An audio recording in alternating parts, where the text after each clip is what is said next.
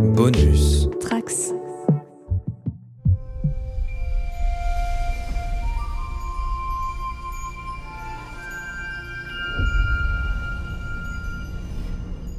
Bonjour à tous les trekkers et trekkies de toutes sortes. Je suis le commandeur Guigui et je suis ravi de vous accueillir à bord de la station du Cadran Pop, le podcast sur Star Trek écoutable dans toute la galaxie et sur toutes vos applications de podcast via le flux du coin pop.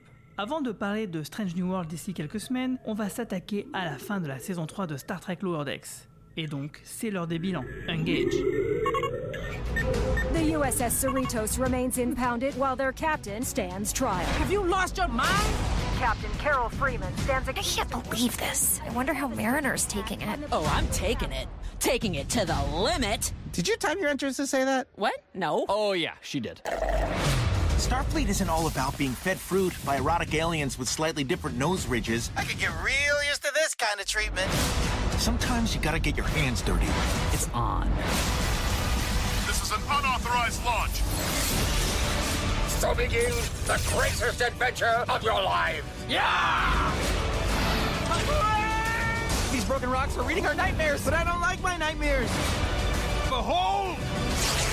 So magical. There's gonna be times when you need to make a mess of things before you can fix them. like how I'm gonna have to cut this guy's foot off so we can grow him a new one. Wait, what was that? Whatever happens, we're gonna be right beside you. We're in this together. My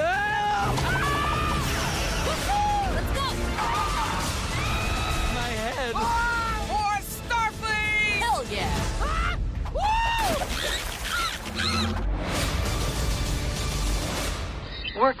Alors pour parler de ce final de Lower Decks, c'est le retour de la partie masculine de l'équipage. En effet, résumé de l'épisode précédent. Nous étions captifs des Ferengi qui nous avaient obligés à suivre une formation sur comment se comporter avec la jante féminine, et comme les meufs ont bien sûr tardé à venir nous secourir, ben il est possible que notre lavage de cerveau ait fonctionné. Surtout sur Romain Brami qui me semble plus macho que jamais. Salut Romain, comment ça va? Euh, bah ça va les, ça va mes couilles et vous? Ça va bien.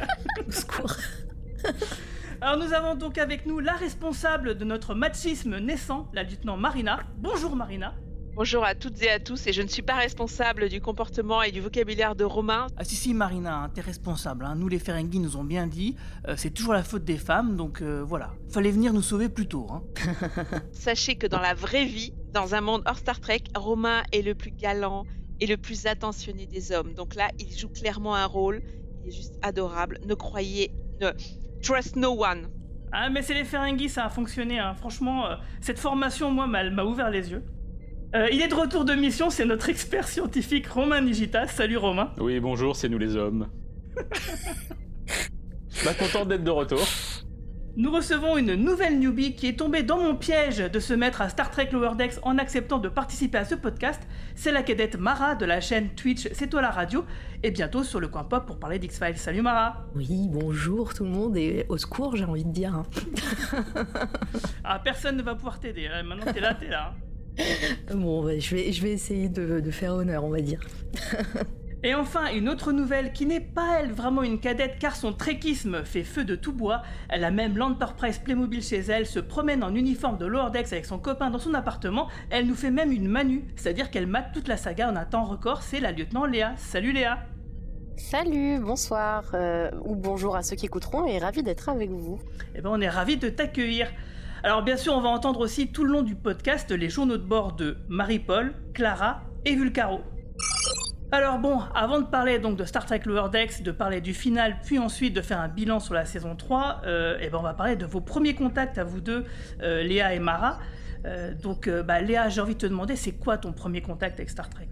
Et bah mon premier contact c'était Lower Decks et euh, c'était euh, quand c'était encore la saison 1, donc euh, j'imagine il y a deux ans, parce que donc mon copain il travaillait sur Prime Video, donc il faisait des petites vidéos pour faire la promo de Lower Decks et je lui disais ça a l'air chouette, mais je connais rien à Star Trek. Est-ce que je pourrais comprendre? Il m'a dit bah moi j'ai déjà vu des trucs, ça va, c'est compréhensible. Et du coup bah j'ai plongé dedans, j'ai adoré, je suis tombée amoureuse de tout, de tout ce qu'il y avait à avoir. Et puis euh, petit à petit, j'ai essayé de me mettre dans l'univers, donc euh, j'ai repris depuis le début. Euh, j'ai regardé TOS, et puis en parallèle, j'ai regardé Prodigy, que j'ai beaucoup aimé. Et puis sinon, pour rattraper un peu mon retard, j'ai regardé quelques épisodes de Deep Space Nine parce que je voulais comprendre le crossover qu'il y a eu. Et puis voilà, j'avance petit à petit. euh, En fait, je veux le faire dans l'ordre chronologique, donc euh, j'avance petit à petit. Dans l'ordre de production, les du coup. Dans l'ordre de production, pardon, oui. Ouais, donc là, du coup, t'en es où dans TOS T'as fini TOS Non, je je sais plus. Je, je suis dans la saison 2, je crois. Mais TOS, c'est vachement long à regarder. Ouais, c'est vrai, je comprends. C'est vraiment des longs épisodes. Bah, ils sont plus longs que, euh, que par la suite. Ils faisaient plus de 50 minutes, euh, 52 minutes si je me souviens bien. Ouais. Mais en fait, c'est là qu'on sent que c'est une vieille série aussi. Mais après, c'est son charme. Et toi, Mara, en fait, euh, moi, euh, la question euh, que je te pose, je connais bien la réponse, puisque. Je vais quand même broder, tu vas voir. C'est bien, vas-y. non mais alors moi mon premier contact avec Star Trek, euh, bah, comme je suis quand même euh, voilà une grande fan de pop culture etc. euh, ça fait partie des univers qu'on connaît, euh, enfin moi que je connais sans, vraiment connaître, sans vraiment avoir jamais vu de bah, que ce soit de séries, de films ou quoi que ce soit. Mais bon voilà quand on parle de, de Klingon, de Kirk, euh, de Spock etc. Je, sais de qui on parle, mais par contre euh, voilà je je connais pas du tout euh, l'univers euh, plus que ça. J'ai vu un film, euh, c'est J.J. Abrams, hein, il me semble qu'il les, réalise euh, quand c'est euh, quand c'est sorti. J'ai pas grand souvenir à vrai dire, mais voilà et donc il y a quoi, il y a un mois, deux mois, tu m'as tu m'as dit, hey ça te dirait pas de de faire un podcast sur Star Trek, j'ai fait ok, mais euh, je, je, vais pas- je vais dire quoi parce que je ne connais rien. Il me fait non mais c'est ça qu'on cherche, il faut que tu regardes euh, Lower Decks et euh, j'ai fait bon, ok, euh, mais qu'est-ce que c'est? J'ai vu que c'était une série d'animation, j'ai vu que c'était assez court à regarder au final parce que 10 épisodes pour chaque saison et, et quoi ça fait 27 minutes à chaque fois, 20 quelque chose comme ça? 26, 25, 25, 27 22, minutes. 22 minutes, plutôt, ouais. Ouais, voilà. Donc, au final, bah, j'ai j'ai enchaîné. Donc là, moi, j'arrive, j'ai regardé le dernier épisode aujourd'hui. euh, Je pense comme vous toutes et tous. Et euh, voilà, j'ai rattrapé mon retard en, je sais pas, en quelques jours, en 15, 15 jours, je dirais. Ouais. Donc tu es tombé dans mon piège classique qui est fait, qui est fait. de.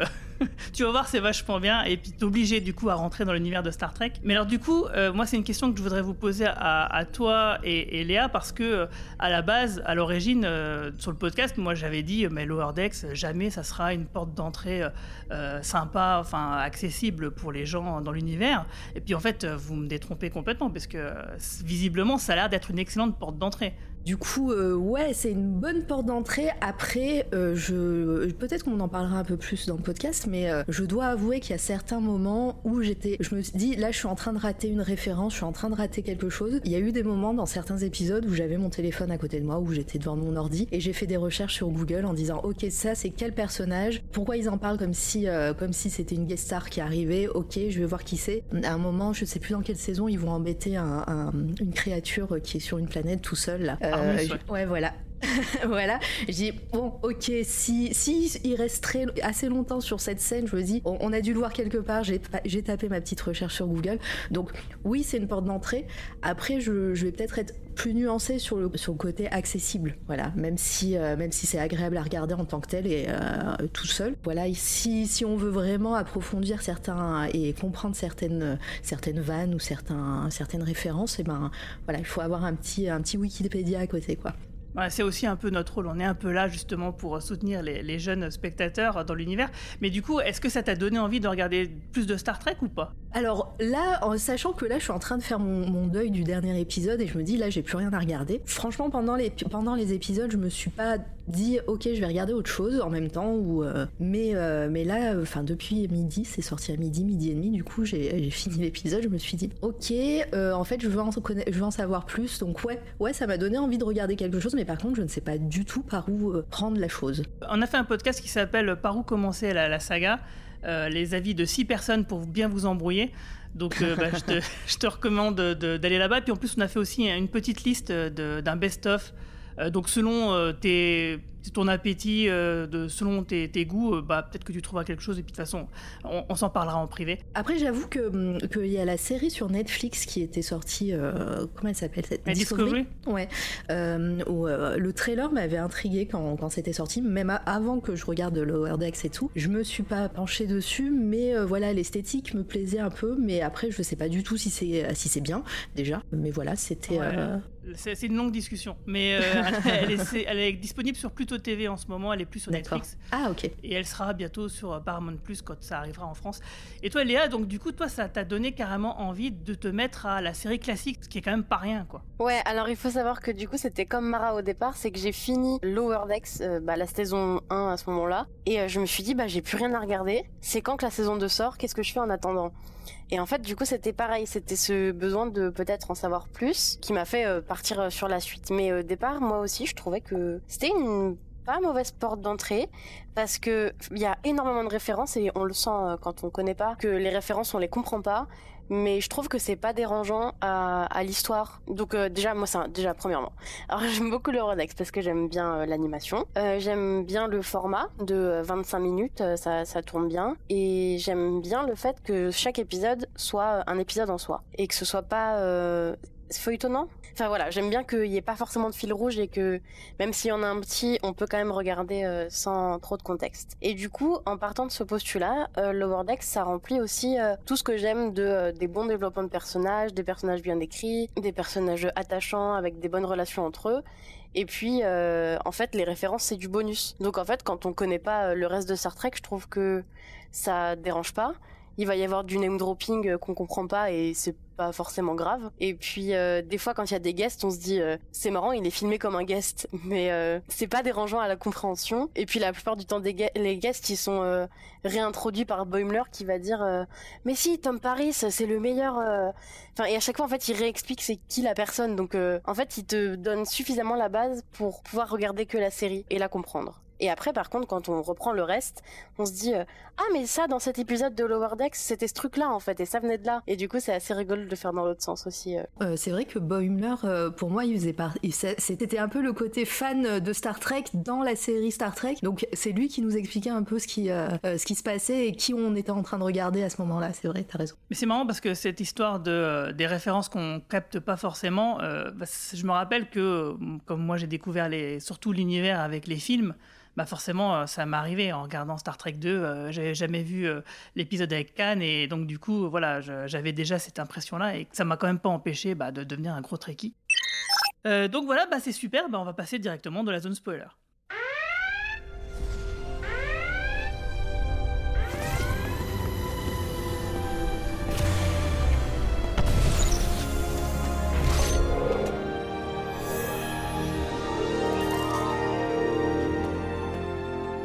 Que savons-nous des ornariens? Ils ont été décimés par une épidémie. Le traitement était à base de Félicium, une plante qui ne pousse que sur leur planète sœur, Breca. Les Brekiens ont tiré profit de l'accès à cette substance et ont rendu les Ornariens dépendants même après leur guérison totale. Une sœur toxique. Qu'est-ce que Picard pensait de tout ça? Au moment où l'Enterprise est arrivée, Ornara a été ravagée du fait de leur dépendance. Picard a coupé la communication entre les planètes et... euh, euh, voyons voir... Oh Puis il est parti. Il est parti? Oui, c'est... euh, wouh, ça s'est passé comme ça. Sérieusement? Donc maintenant, c'est notre boulot de prendre des nouvelles d'une planète que Picard a laissée en plan. Eh bien, capitaine, voyez ça comme ça. S'ils ont rechuté, nous leur apporterons l'aide nécessaire. Le projet seconde visite aura fière allure. Avec l'arrivée de cette journaliste à bord, je ne veux pas qu'on passe pour des idiots. Mariner Non mais c'est quoi ces tâches partout?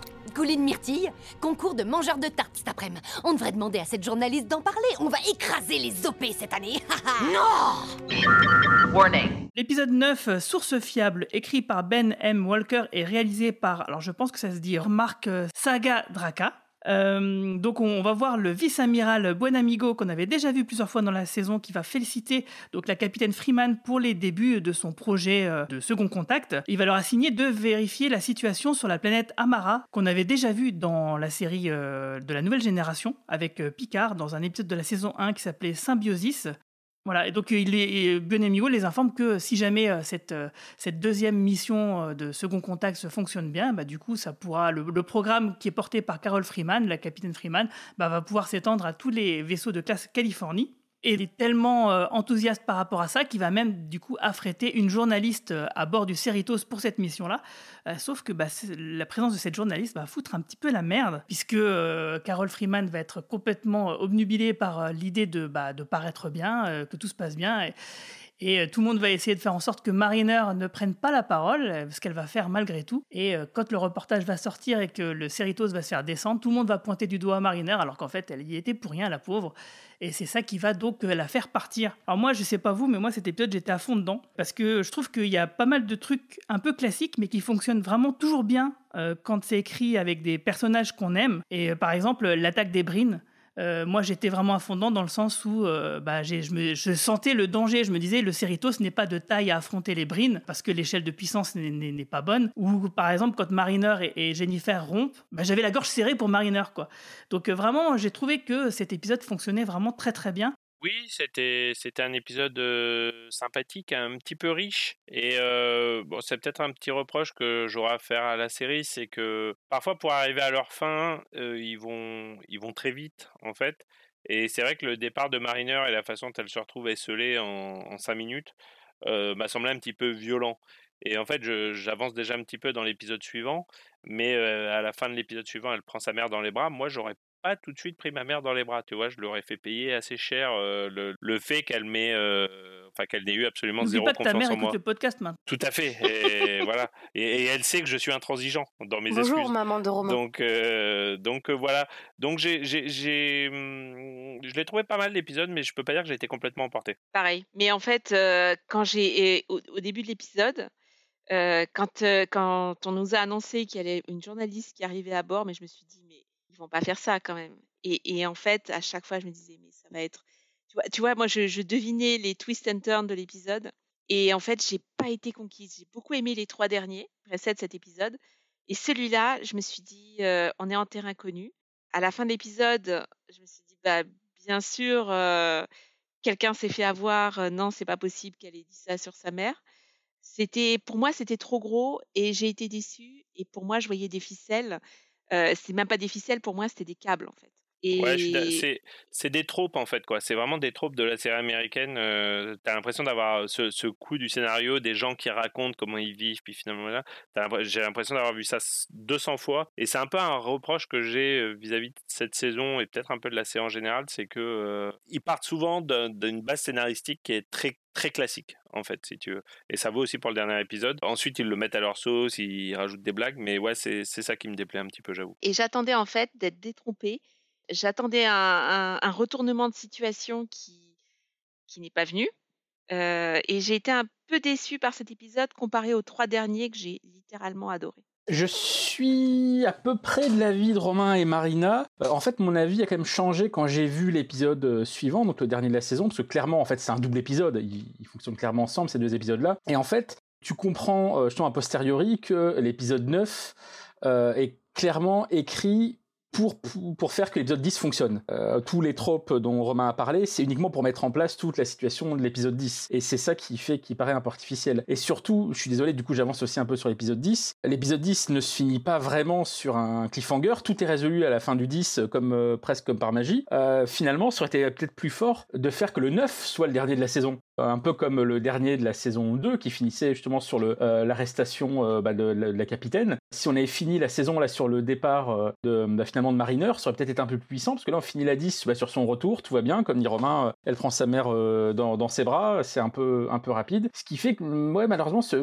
ce- cette fin de saison est, sympa pour plein de raisons dont on va parler sur, sûrement après, mais du coup c'est un peu rapide. Malgré tout, moi ce que j'ai beaucoup aimé dans cet épisode 9 et d'une manière générale dans cette saison 3, c'est que certes il y a encore beaucoup de références à, la mythologie Star Trek, à toutes les autres séries, mais il y a surtout de plus en plus de références à Lower Decks en tant que tel. C'est-à-dire que ça y est, maintenant, la série Lower Decks et les personnages de Lower Decks ont été suffisamment développés, suffisamment enrichis pour capitaliser sur son propre univers. On a plein de références à d'anciens personnages, on a d'anciens personnages qui reviennent, on a plein de références à d'anciens événements, y compris dans cet épisode-là avec les fameuses interviews. Donc maintenant, plutôt qu'on ait une série qui fonctionne sur le côté euh, fanservice de l'univers euh, Star Trek pour dire oui, oui, on est bien du Star Trek, bah maintenant, ça y est, la série est suffisamment implantée pour fonctionner d'elle-même, pour faire du, fa- du fanservice, mais uniquement du fanservice de Lower Decks. Et ça, je trouve, j'ai trouvé ça vachement plaisant dans toute la saison, et y compris dans, cet épisode-là, avec donc euh, bah, le, fameux cliché des interviews. Je suis d'accord avec Marina, moi aussi, quand j'ai vu arriver la, la journaliste, je me suis dit, ça y est, ça, en effet, c'est un truc qu'on a déjà vu dans des dizaines de séries. Un épisode d'une série vu à travers une caméra de télévision. Mais là, du coup, ça permettait de, mettre en évidence que ça y est,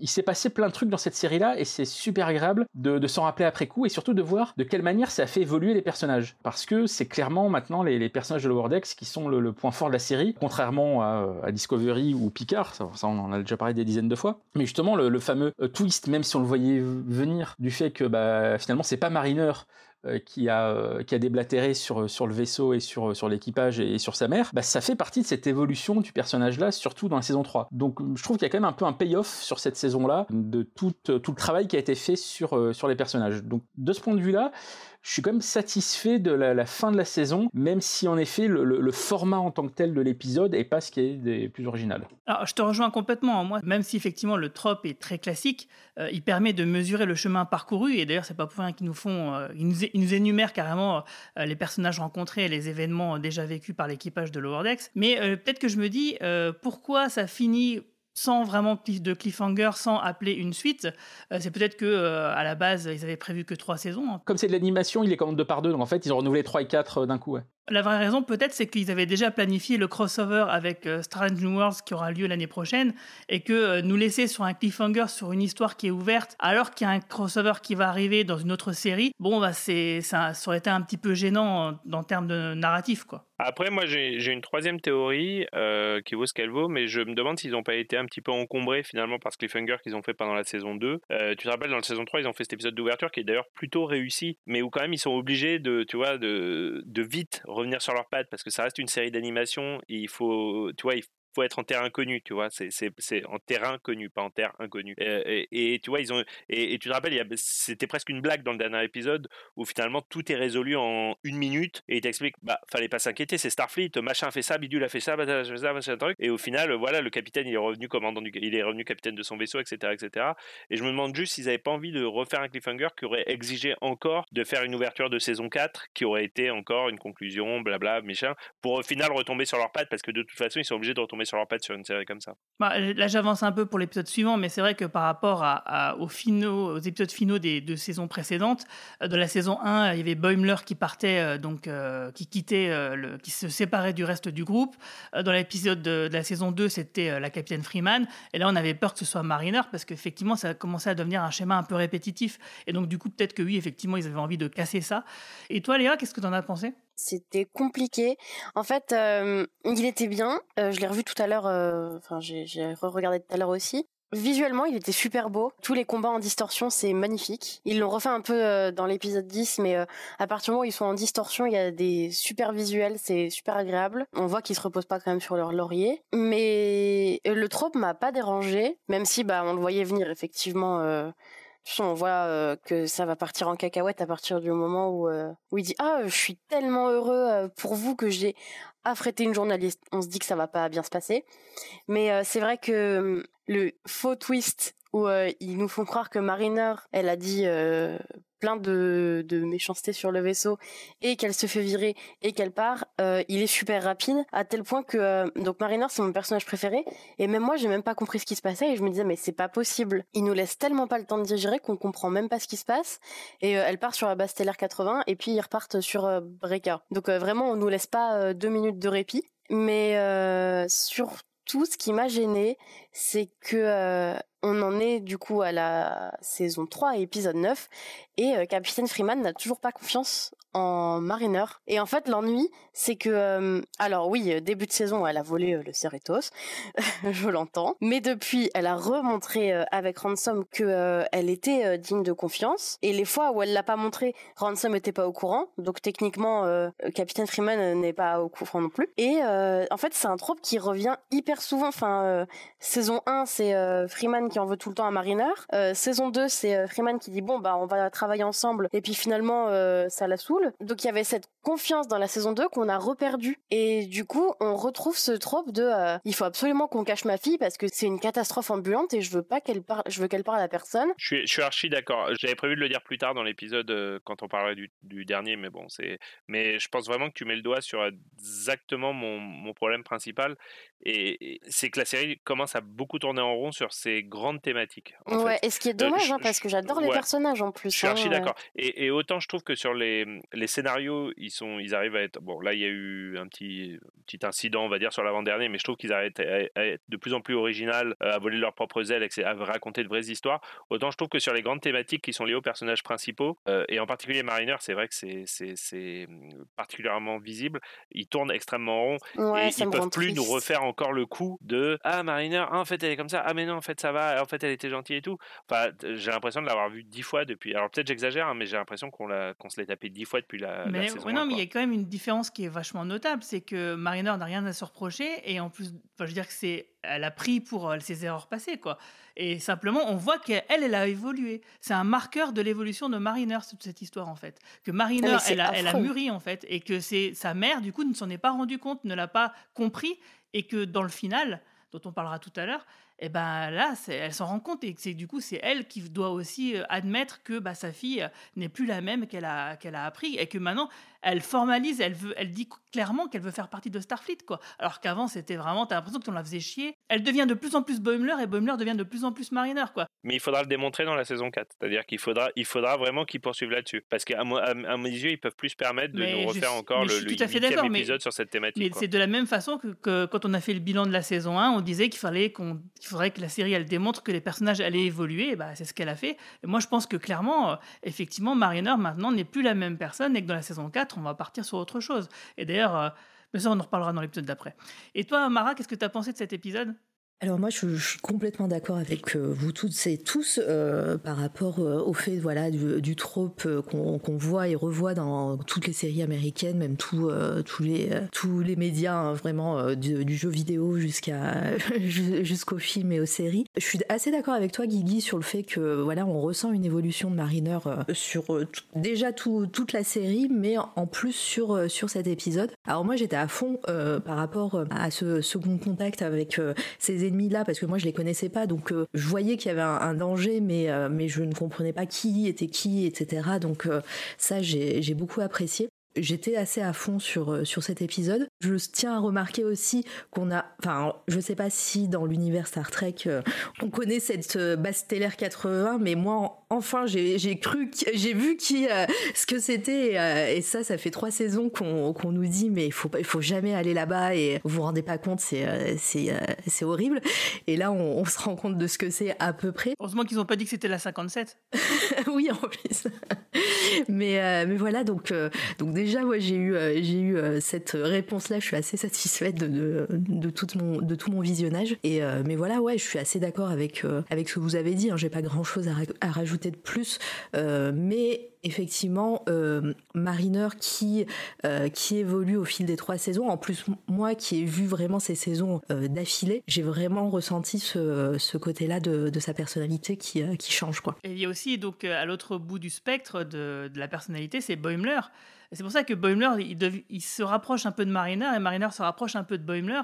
Et finalement, à un moment donné, eux, ils vont se retrouver, voilà, euh, l'un comme l'autre, un peu euh, équilibrés euh, l'un par l'autre. D'ailleurs, justement, Rutherford le fait, le remarquer dans le dernier épisode, au tout début, il dit, ouais, quand Mariner est pas là, Boimler, il, part en, en, carafe, quoi.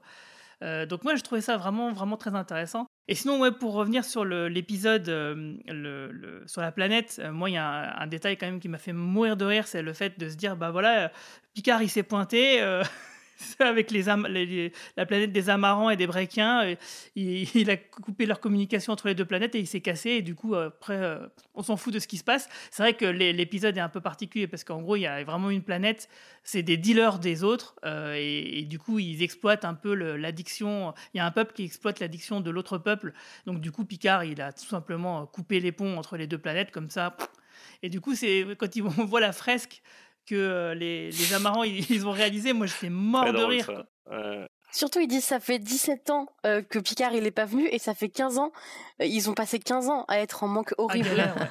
Et, et- et je me suis demandé du coup si c'était euh, vraiment une référence à, à quelque chose euh, dans l'univers ou, euh, ou Ah oui, un, c'est un épisode. épisode. ou une- C'est un épisode qui existe vraiment. Ah, c'est la suite d'un épisode. C'est exactement ça. C'est Picard, il arrive, il constate, en fait, j'aime beaucoup cet épisode parce qu'en fait, le docteur Crusher, elle, elle a un vrai rôle parce qu'elle, en tant que médecin, elle se dit c'est pas possible, on peut pas laisser cette situation comme ça. Et puis Picard, il dit oui, mais la première directive, blablabla. Puis finalement, à la fin, il trouve un- une troisième solution qui est de euh, on vous aide pas comme vous nous le demandez, mais par contre, on va, on va faire en sorte que de pas vous aider parce qu'ils ont, ils ont des problèmes techniques. Comme ça, les deux planètes sont séparées et du coup, bon, bah, les gars, ils vont devoir euh, gérer leur manque, quoi. Tout seuls, comme des grands. Et c'est ce qu'ils ont fait. Et du coup, Picard avait bien raison parce que c'est vrai qu'à la fin de l'épisode, on, on peut quand même se poser la question est-ce que le choix était si bon que ça euh, Au niveau de la moralité, euh, on, se pose- on se pose quand même des questions. Donc, c'est quand même un bon épisode de la saison. Et, et c'est un peu aussi, euh, finalement, c'est un espèce d'écho à Wrath of Khan aussi, j'ai trouvé. Oui, euh, parce que dans Wrath of Khan, il y, a, il y a ça aussi, quoi. Bon, ok, on vous abandonne sur une planète. C'est la décision morale. Mais après, finalement, ils les ont abandonnés sur une planète qui a explosé et tout. Et finalement, c'est un peu le, le, le Wrath of Khan de Picard euh, qu'on n'attendait pas forcément, mais j'avoue que c'était bien trouvé. C'était très, très bien trouvé. Ouais, mais la, la fresque, elle est à mourir de rire. Mais au final, ils disent La quand même. Mais... Ils disent quand même. Non, mais finalement, il a eu raison, Picard. hein, ça marche. Ça marche son plan. Mais j'aime bien la façon dont ils le disent. Certes, pendant 10 ans, on s'est- on s'est on s'est étranglés les uns les autres, mais au final, non, il avait Finalement, raison. c'est cool. Puis, euh, non, mais toutes les références à la condition physique, le fait qu'ils ont trouvé euh, un succès d'année avec le, le sport, qu'ils courent 10 km, que c'est euh, enfin, c'est c'est ca- c'est- c'est quand même très drôle. C'est- Je dois dire, cette, partie-là, elle m'a bien fait rire. Et en, franchement, en deux épisodes, là, les deux derniers sites Picard, euh, il y, a, il y a quelque chose. hein. C'est euh, clairement Picard est une espèce de demi-dieu dans l'univers Star Trek. Ce qu'on savait déjà, mais là, c'est adoubé par le Wordex. Et on sait qu'il aime les momies. Ouais, c'est vrai. Mais en tout cas, il est, c'est peut-être pour compenser le fait qu'ils ne feront jamais intervenir le personnage dans la série.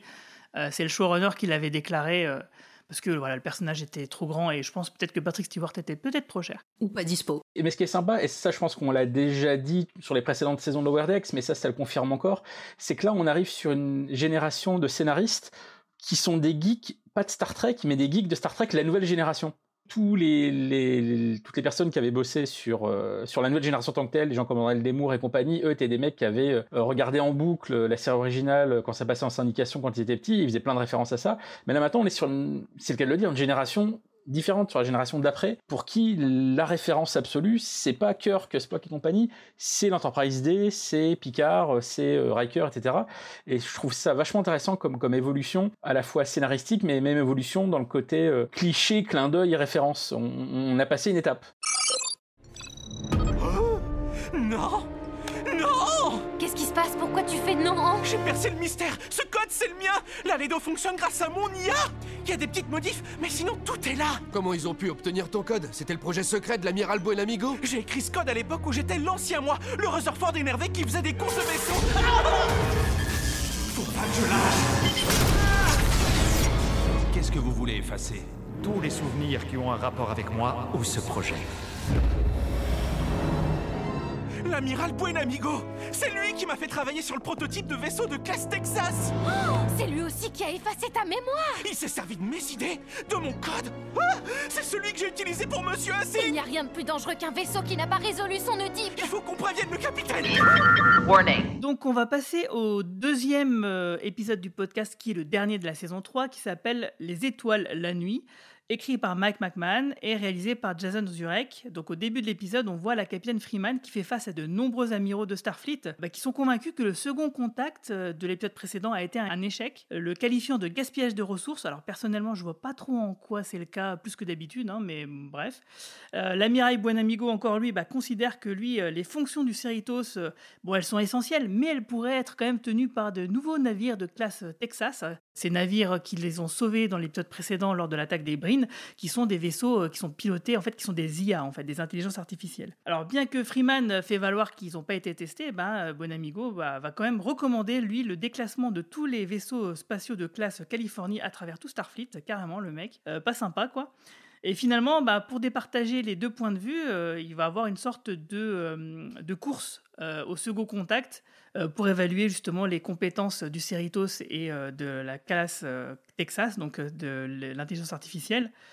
Et donc, euh, donc voilà, on se doutait quand même que les événements de l'épisode de la semaine dernière euh, bah, trouveraient donc une suite dans ce final et qui aurait peut-être même aussi un lien avec l'arc sur Rutherford, hein, l'histoire d'intelligence artificielle et de, de vaisseaux justement, avec euh, cette ce fameux gradé qu'on voyait dans les flashbacks, les cauchemars de Rutherford. Donc on pouvait se douter que c'était euh, Buenamigo. Mais quand même, moi je trouve que, que l'enjeu de cet épisode, il est un peu bizarre.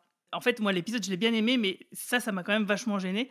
Parce qu'en fait, y a, dans Star Trek, il y a toujours eu de nombreuses tentatives de mettre plus d'intelligence artificielle dans les vaisseaux, etc. Euh, et on a bien eu plein d'exemples bah, comme quoi il fallait pas le faire. Euh, déjà dans la série classique, avec euh, l'épisode Unité multi- Multitronique, c'est le 24e de la saison 2, euh, avec le professeur Daystrom. et puis aussi dans la saison 2 de Discovery, avec Control. Alors peut-être on peut se dire, oui, ok, c'était il y a un siècle, ils ont oublié. Euh, ça fait loin tout ça, mais que du coup, ça pourrait peut-être. Ce qui arrive là maintenant dans le Wordex, on peut toujours dire que ça peut servir euh, à alimenter la haine anti-Android qui arrive quelques années plus tard dans la saison 1 de Picard. Mais quand même, moi je trouve que c'est bizarre parce que Starfleet, euh, ils ils passent visiblement, ils passent leur temps à récupérer des intelligences artificielles diaboliques à travers la galaxie et ils se disent pas que là, ça, ça peut être un problème aussi. Et en plus de ça, je comprends pas du tout l'intérêt de remplacer des vaisseaux parce qu'en fait, c'est quoi? C'est quand même des, personnes qui ont envie d'explorer la galaxie. Alors pourquoi il faudrait les remplacer par des intelligences artificielles? Puisque en fait, l'idée c'est pas seulement de comment dire d'aider les gens qui sont sur les planètes pour les seconds contacts, mais c'est aussi pour que les, personnes qui font partie, euh, les membres des équipages, puissent s'élever eux-mêmes, puissent faire des découvertes, des découvertes scientifiques, rencontrer de nouvelles civilisations, de nouveaux mondes, C'est c'est un peu le but. Donc du coup, pour moi, ça n'a aucun sens que Starfleet se dise comme ça, oh bah tiens, oui, allez, on va faire des, des- des vaisseaux avec des IA pour remplacer les Cerritos. C'est- Pour moi, ça n'a aucun sens en fait. Ouais, ça, ça, c'est un vrai débat qui a lieu actuellement, euh, notamment à la NASA. Euh, Est-ce que c'est pas euh, plus efficace d'envoyer que des robots plutôt que d'envoyer des astronautes dans l'espace? Euh, pour Oui, plein- mais dans le cadre de Star Trek, c'est c'est différent. Oui, non, mais, tu- mais tu, tu sais que Star Trek, ça n'existe pas vraiment. Ce n'est pas des trucs qu'on reçoit du futur. Ça parle aussi de nous. Quoi? Mais non Mais non, mais t'as as vraiment des gens actuellement qui disent que le fait d'envoyer des humains dans l'espace, techniquement, ça ne sert strictement à rien. C'est juste de la com de la part de la NASA et qu'on pourrait faire tout ce qu'ils font avec des trucs automatisés dans, l'espace. Ah, évidemment, il y a du pour et du contre hein, dans ces arguments-là. Mais, mais tout ce qu'on fait euh, en envoyant des gens sur la, station spatiale sur l'ISS, on pourrait très bien le faire avec, euh, avec des robots. Donc, le fait qu'on puisse se poser la même question dans quatre siècles à Starfleet est pas absurde en tant que tel. Après, en effet, le cliché de, euh, des, euh, des héros de Star Trek contre des intelligences artificielles, comme tu as très bien dit, on l'a eu euh, à peu près euh, un épisode sur deux quasiment dans la série originale, on l'a eu plein de fois depuis.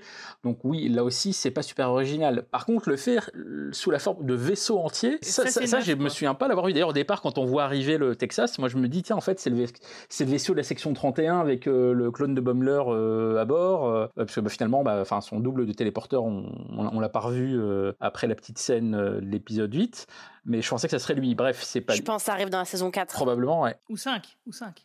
Ou 5. Moi, je suis d'accord avec Romain Nigita et avec la NASA. Ça nous permettrait de voyager plus loin et surtout euh, parce qu'en fait, il nous faudrait des, des- ce qu'on appelle les vaisseaux euh, Generation, où en fait, il nous faudrait plusieurs générations pour atteindre une autre galaxie.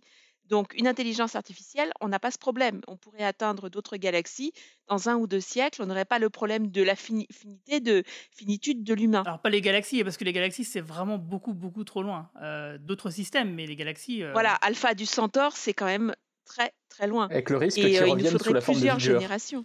Il y a, il y a ce risque-là aussi. Après, moi, j'ai trouvé ça extrêmement cliché, le principe de l'intelligence artificielle qui est méchante, qui n'est pas là pour aider l'humanité, mais je n'en peux plus. C'est euh, depuis, et malheureusement, c'est euh, euh, un tropisme depuis 2001, l'Odyssée de l'espace, où on a peur de l'intelligence artificielle.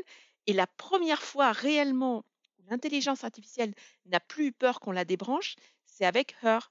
Mais sinon, euh, à chaque fois, il y a ce problème de l'intelligence artificielle qui évolue et qui a peur d'être débranchée et qui se retourne contre ce créateur, qui, qui échappe à son contrôle, qui finit par le détruire, comme de toute façon on l'a dans cet épisode. Ça, c'était un immense cliché.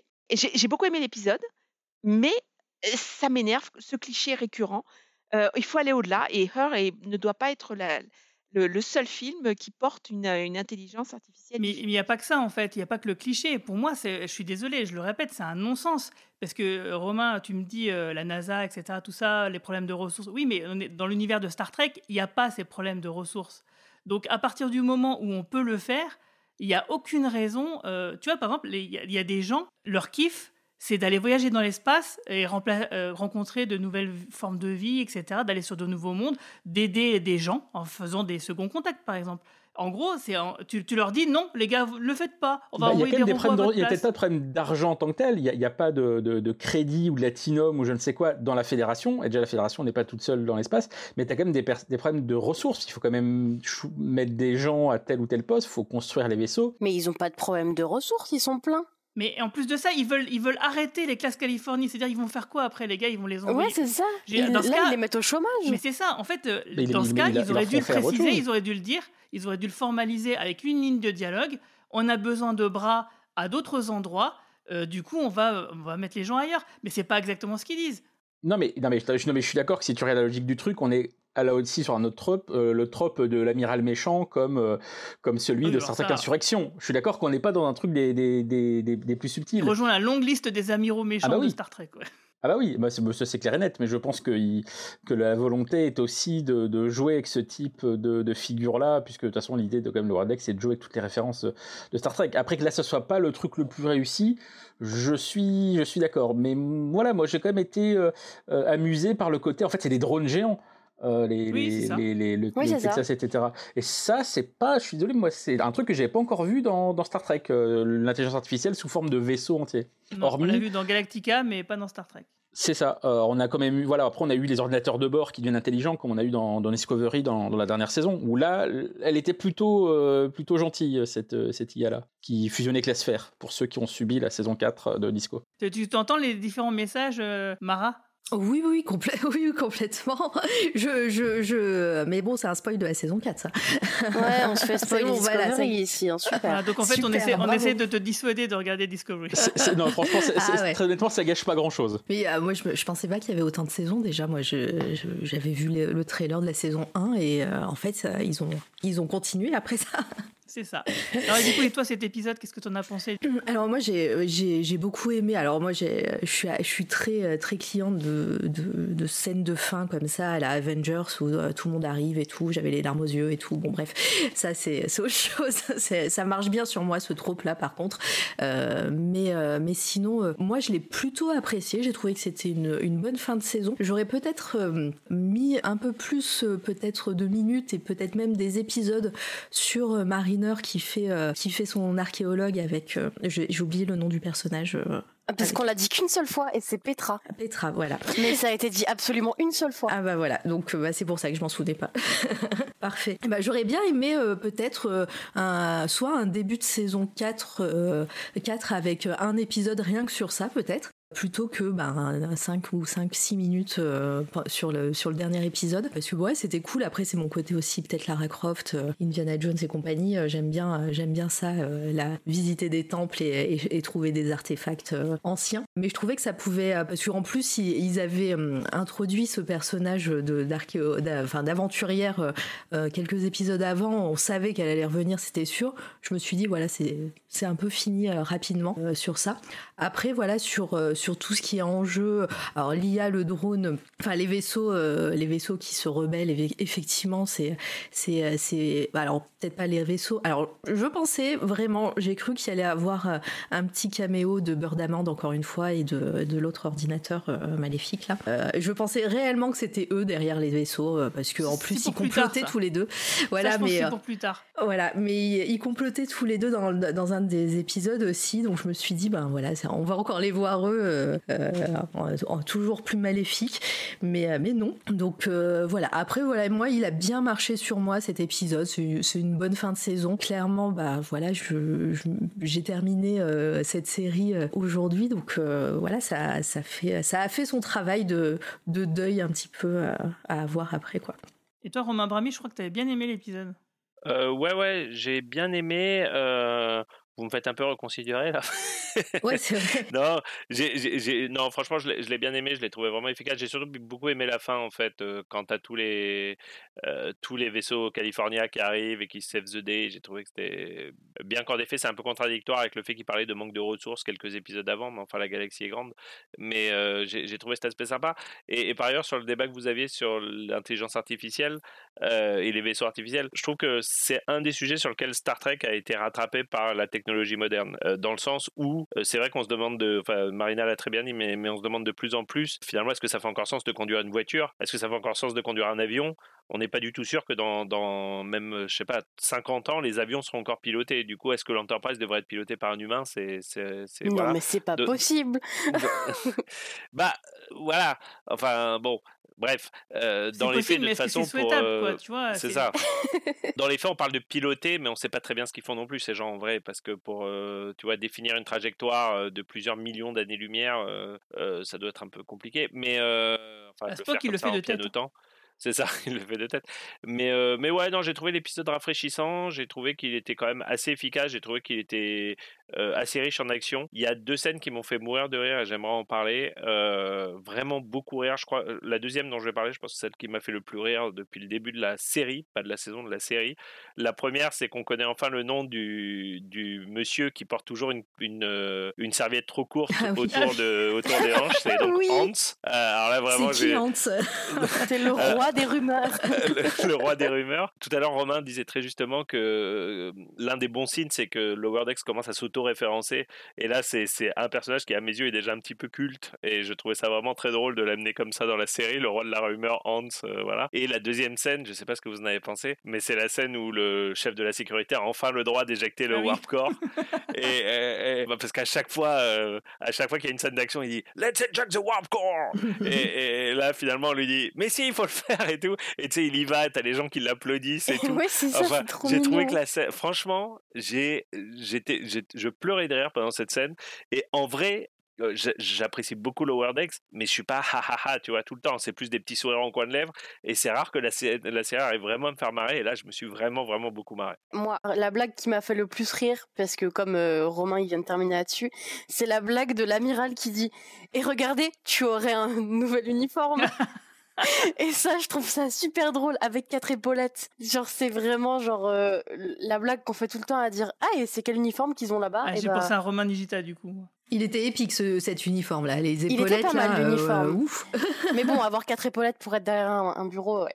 Euh, non, sinon, alors je rejoins la team euh, Guigui. Euh, je ne suis pas d'accord de remplacer absolument tout le monde par des IA, surtout dans le monde de Star Trek où euh, ils n'ont pas un problème de ressources ni leur corps qui, les abandonne parce qu'il n'y a plus de gravité. Donc pour moi, et d'ailleurs ça le montre quand ils font la course, le, contact humain est nécessaire pour être sûr de pas niquer la Prime Directive. Mais c'est des trucs, c'est même au-delà de ça, c'est que c'est des missions diplomatiques de base. Je veux dire, n'importe quel commercial de base te le dira, bah ouais, bah des fois les mecs, faut leur taper dans le dos, faut leur sortir des blagues, faut discuter du- de la pluie et du beau temps, enfin, faut faire présence physique, quoi. Elle le dit, Freeman, euh, quand, euh, quand elle se défend euh, au conseil, elle dit que, que le, le but de l'humanité, c'est de- de- d'aller dans les étoiles et de... Mais d'ailleurs, euh, et elle dit un truc euh, que je trouve hyper intéressant parce que c'est euh, pour le coup à l'inverse de ce qu'on dirait dans la vraie vie. C'est elle dit, vous voulez retourner des années en arrière à remplacer l'humain par la machine ou quelque chose comme ça.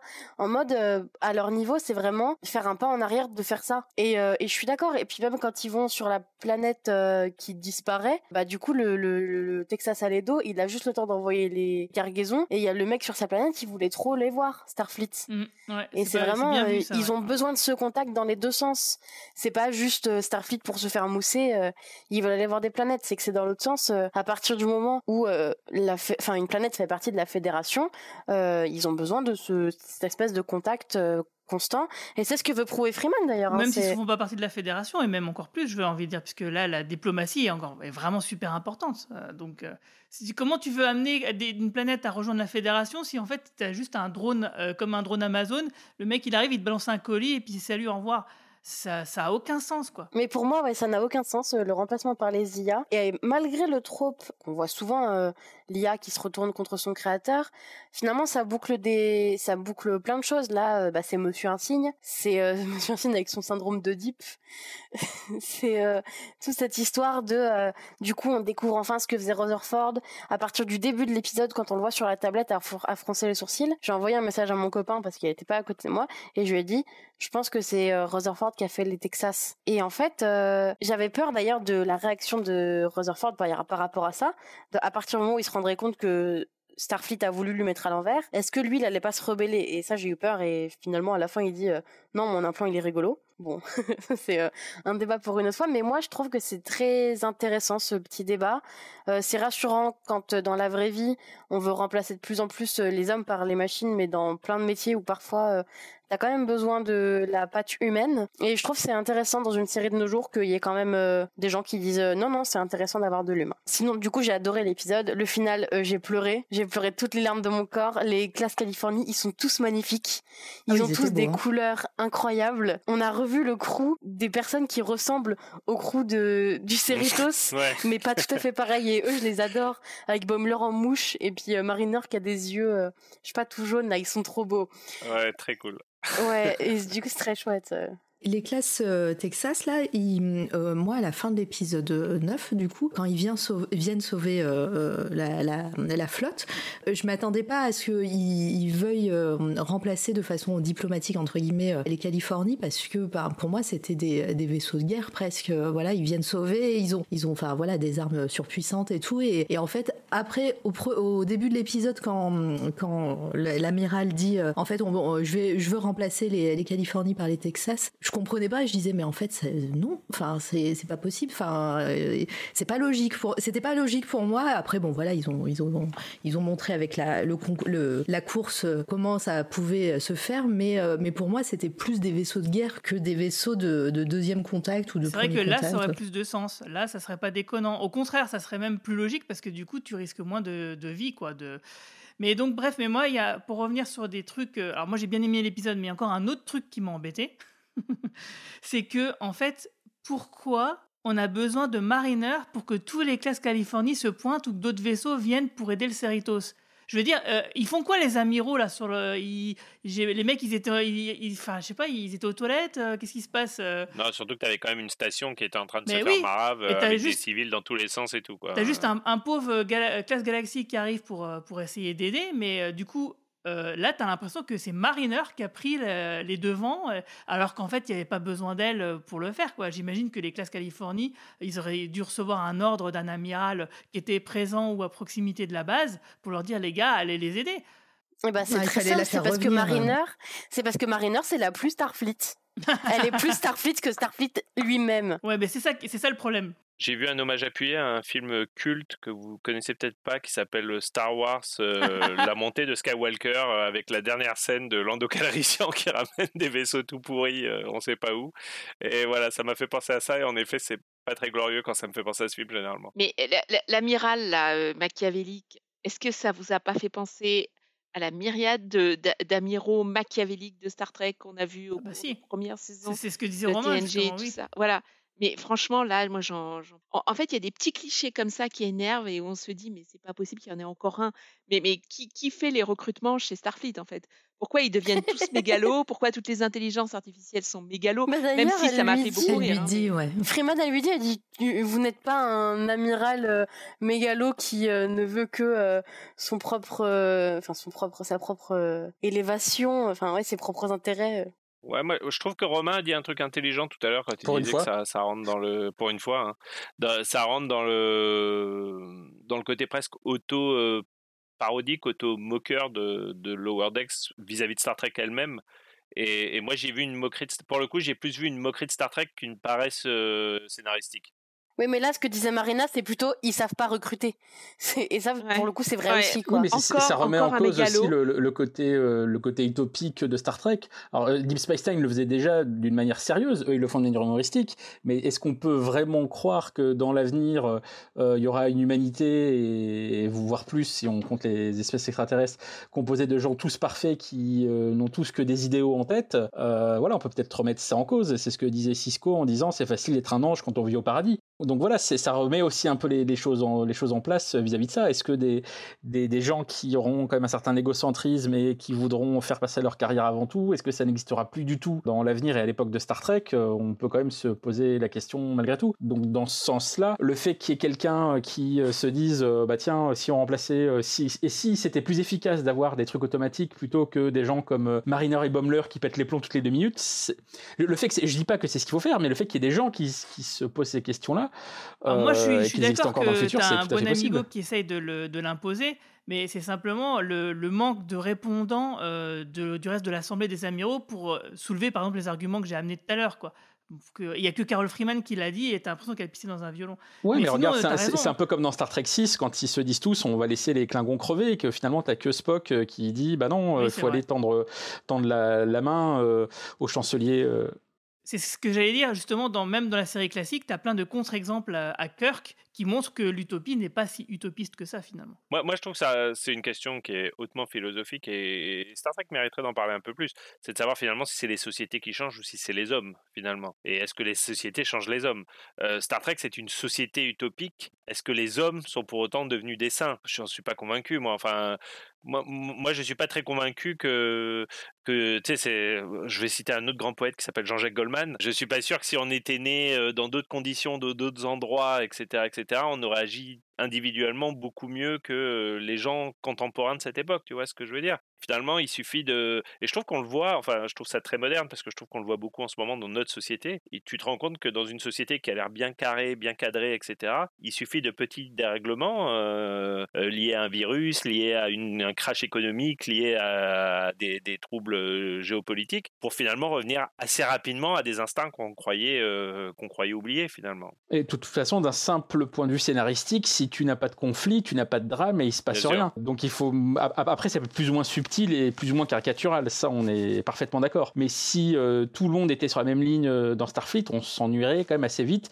et on aurait les deux premières saisons de la nouvelle génération qui collaient à cet idéal-là quand Roddenberry était encore vivant et était un peu buté sur ses idées sur la fin de sa vie. Et clairement, les scénaristes de, de Next G à l'époque expliquent aujourd'hui que bah, c'était impossible de bosser avec lui parce qu'il voulait. euh, il voulait que tous les gens de Starfleet soient tous absolument parfaits et donc bah, tu, tu faisais des scénarios sans intérêt. Donc il attendait que ça qui meure, c'est ça que tu essaies de dire Bah, c'est un peu ce qui s'est passé hein, quand on voit le. Il y a un super passé. hein. le documentaire Chaos on the Bridge, euh, c'est clairement ce qu'ils disent. euh, C'est pas, mais pas à demi mot. Hein, c'est clairement euh, une fois qu'il était gâteux et qu'il pouvait plus venir au bureau, c'est là que c'est la série a commencé à devenir bien, c'est-à-dire à partir de la saison 3. Ah bah, C'est peut-être pour ça que j'ai pas trop aimé le début. Ah non, mais les deux premières saisons, début, tout- t'es pas la seule, dira. mais T'es pas la c'est- seule. De, de Next G, hein, de Next hein, Generation, pas de, pas d'essai original. De, de Next G, c'est. Oui, oui, euh, mais j'ai commencé. Ah, tu l'as Mais je trouve ça un peu Ah chiant. non, non, c'est très dur, il faut que tu t'accroches, hein, c'est très très dur là, le, le début de Next Generation. Non, mais c'est vrai que j'aime bien Diana Troy. On aime tous. Ah, Ouais, enfin, bienvenue même au elle, club. euh, même elle, c'était un peu l'objet sexuel dans les deux premiers. Ça aussi, ça vient de Roddenberry pour le coup. euh, C'était pas, c'était pas très glorieux, quoi. hein. Enfin, voilà, quoi. Et c'est dommage, c'est dommage parce qu'il y avait énormément de potentiel quand on voit à quel point elle était utile dans Picard pour le, faire la, la- la- pour analyser la psychologie de Picard. Et on se dit qu'elle a complètement été euh, sous-utilisée. Quand tu vois, euh, il y a cet épisode où elle est transformée en Romulienne, Face of the Enemy, Ouais, il est vachement est- bien qui est génial. Et c'est là on voit. Pour une fois, c'est un épisode où elle n'a pas de love interest, elle n'est pas euh, objet sexuel, elle est en plus transformée en Romulienne. Elle était super utile, mais avant, tous les. Je suis d'accord Oui. avec toi qu'elle aurait pu être mieux, mais il y a quand même un gap entre la façon dont elle est représentée dans les deux premières saisons et la façon dont elle va être représentée ensuite. Quoi. Elle devient jamais flamboyante, malheureusement. Ouais, et encore plus avec mais, la fin de la euh, série. Mais, euh, et encore plus avec la fin de la série. Mais je trouve quand même que le personnage gagne énormément. C'est un des personnages qui gagne le plus en profondeur euh, par rapport à la première saison. Quoi. Ah bah carrément, elle devient même euh, commandeur. Captain, Salut à toutes et à tous.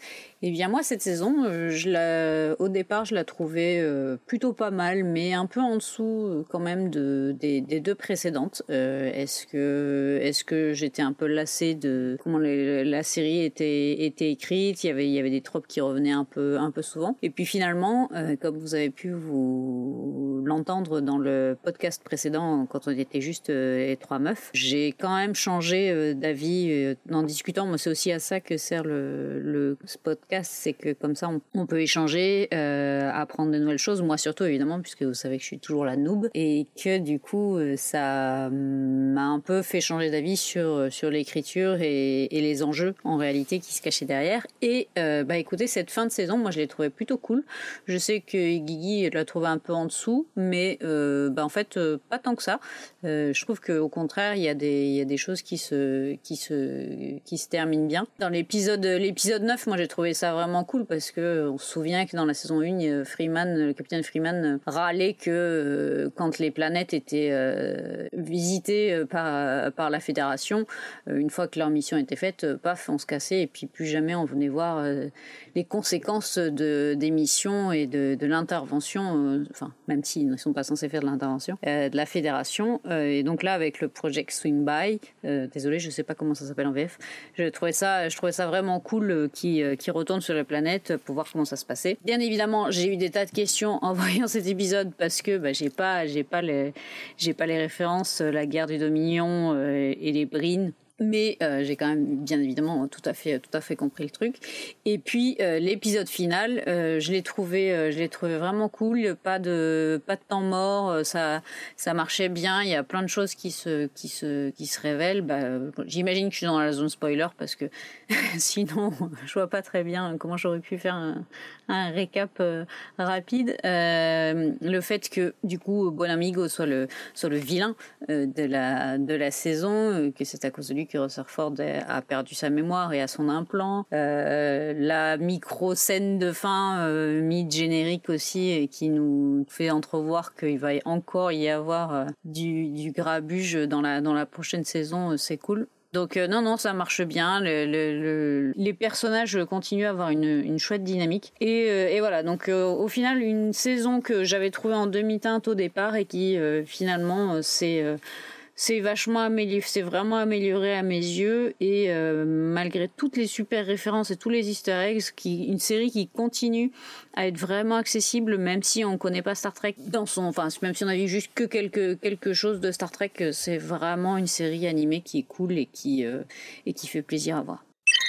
Après une première partie de saison sympathique, mais hormis son premier épisode un peu lente, Lower Decks a produit une deuxième partie de saison très dense, qui en fait ma préférée jusque-là. Elle est celle qui a fait le plus évoluer ses personnages, leur offrant à tous soit un arc, soit une background story. Même le personnage de Mariner, qui jusqu'ici me laissait un peu dubitatif par son incapacité à échouer, doublé de son syndrome d'enfant de riche en rébellion, faisant d'elle un personnage qui pouvait sembler dénué de ce qui fait l'intérêt même de la franchise. Un regard émerveillé sur l'univers et sa diversité infinie dans des combinaisons infinies, semble enfin mûrir et prendre sa place dans le groupe. Cela dit, je regrette l'absence d'objectif ou d'évolution pour Rutherford qui a été développé cette saison, mais semble toujours être défini par sa tendance à se laisser porter par le scénario et ce qui se passe autour de lui plutôt que l'inverse, là où des personnages comme Tandy et Boimler ont des objectifs clairement définis. Le dernier épisode qui pour moi est excellent et qui continue la longue tradition du personnage de l'amiral corrompu arrive à lier entre un nombre impressionnant de fils rouges et de personnages plus ou moins récurrents et arrive à finir sur une fin satisfaisante qui, tout en promettant des choses intéressantes pour la suite, comme la relation entre Tandy et l'ancienne Vulcaine, par exemple, qui est en fin de retour euh, après son absence toute cette saison. Cela dit, là-dessus j'ai mis des réserves, vu le peu de traitement qu'a reçu la relation entre Mariner et Jennifer, qui était pourtant promise à être développée à la fin de la saison 2. Ce qui est intéressant à- de voir, c'est que la série a un message presque en opposition avec la saison 1 de Picard, prenant une méfiance envers les intelligences artificielles, non seulement dans son dernier épisode évidemment, mais finalement tout au long de ces trois saisons avec le personnage de Badgie, d'Animus, de Peanut Hamper, mais aussi euh, dans des petits moments comme l'incapacité de Lolo Suite à répondre aux, aux questions existentielles de Baumler dans l'épisode 8, il me semble, qui rentre en résonance avec l'objection du capitaine Freeman quant à la raison même de l'existence de Starfleet, ayant pour origine le désir des espèces sentientes d'explorer l'espace. Et par là, supposant que les, les intelligences artificielles n'ont pas cette qualité d'être sentients. Cela semble être une question pertinente à l'époque où l'IA est sur toutes les lèvres des milliardaires de la Silicon Valley et que l'on vit aujourd'hui même la naissance des IA que l'on entraîne à rêver ou à produire de l'art. Je vous invite à mettre autant de guillemets sur euh, rêver et produire de l'art que vous voudrez. Cela dit, la scène d'anxiosité des héros face aux machines venant leur voler leur travail semble, elle, presque en opposition à ce que Star Trek jusque-là promettait. Dans le futur, nous n'aurons plus besoin de travailler pour vivre et nous pourrons donc nous consacrer à développer les meilleures parties de nous-mêmes, comme notre empathie, notre curiosité, notre créativité. Tout cela étant dit, j'attends avec impatience la saison 4 et la continuation des éléments laissés ouverts, comme le Boimler de la section 31, le retour de Badgie ou la nouvelle relation de Boimler à Shax. Program complete. Et du coup, bah, alors moi, il y a quand même un truc qui m'a vraiment plu. Vous avez tous regardé après le générique. Donc, euh, moi, ce que j'aime beaucoup, euh, justement, Ah c'est. merde, non? Ah. Non Et ben Ah, en fait, alors non, justement, merde. je Ah, vais voilà, te dérouler. deux minutes pour le C'est faire. c'est pas Marvel pourtant. je vais te dérouler le truc. C'est qu'en fait, euh, moi, l'épisode 7 avec les oiseaux, euh, pour moi, c'était évidemment un, moyen de replacer Bird Amand avec Agimus, parce qu'effectivement, il y a fort à parier qu'on les revoit plus tard et que du coup, qu'ils puissent contrôler ensuite des vaisseaux de classe Texas. Et du coup, ça permettait également de replacer l'implant de Rutherford qui avait été arraché dans le dernier épisode de la saison 1. Parce qu'on voit, on voit, les, dé- on voit les débris et on voyait clairement, il y avait quand même un plan qui était très appuyé dans l'épisode 7 sur ce fameux implant. Et en fait, figure-toi que donc dans la scène post-générique de ce dernier épisode, on revoit ce fameux implant qui dérive dans l'espace et un vaisseau le récupère sans qu'on sache qui c'est parce qu'il est très caché. En gros, il est en contre-jour, on va dire. Et à l'intérieur de l'implant, on voit qu'il y a toujours le monsieur insigne, toujours badgé à l'intérieur. Donc on se doute qu'il y aura à un moment donné une ligue des intelligences artificielles extraordinaires euh, qui vont se liguer. Et moi je pense que oui, euh, en fait, euh, il y a quand même un plan sur le long terme par rapport à, à Lower Decks euh, qui fait qu'à un moment donné dans la série, sûrement vers la fin, il y aura une grosse menace, une grosse, un gros truc qui fera que les personnages de Lower Decks, qui ne sont que des Lower Decks, seront les seuls à pouvoir sauver la situation. Par exemple, parce que Rutherford a créé, a créé justement euh, l'une des IA qui sera sûrement le leader des IA. Je dis n'importe quoi, mais c'est des idées comme ça, tu vois.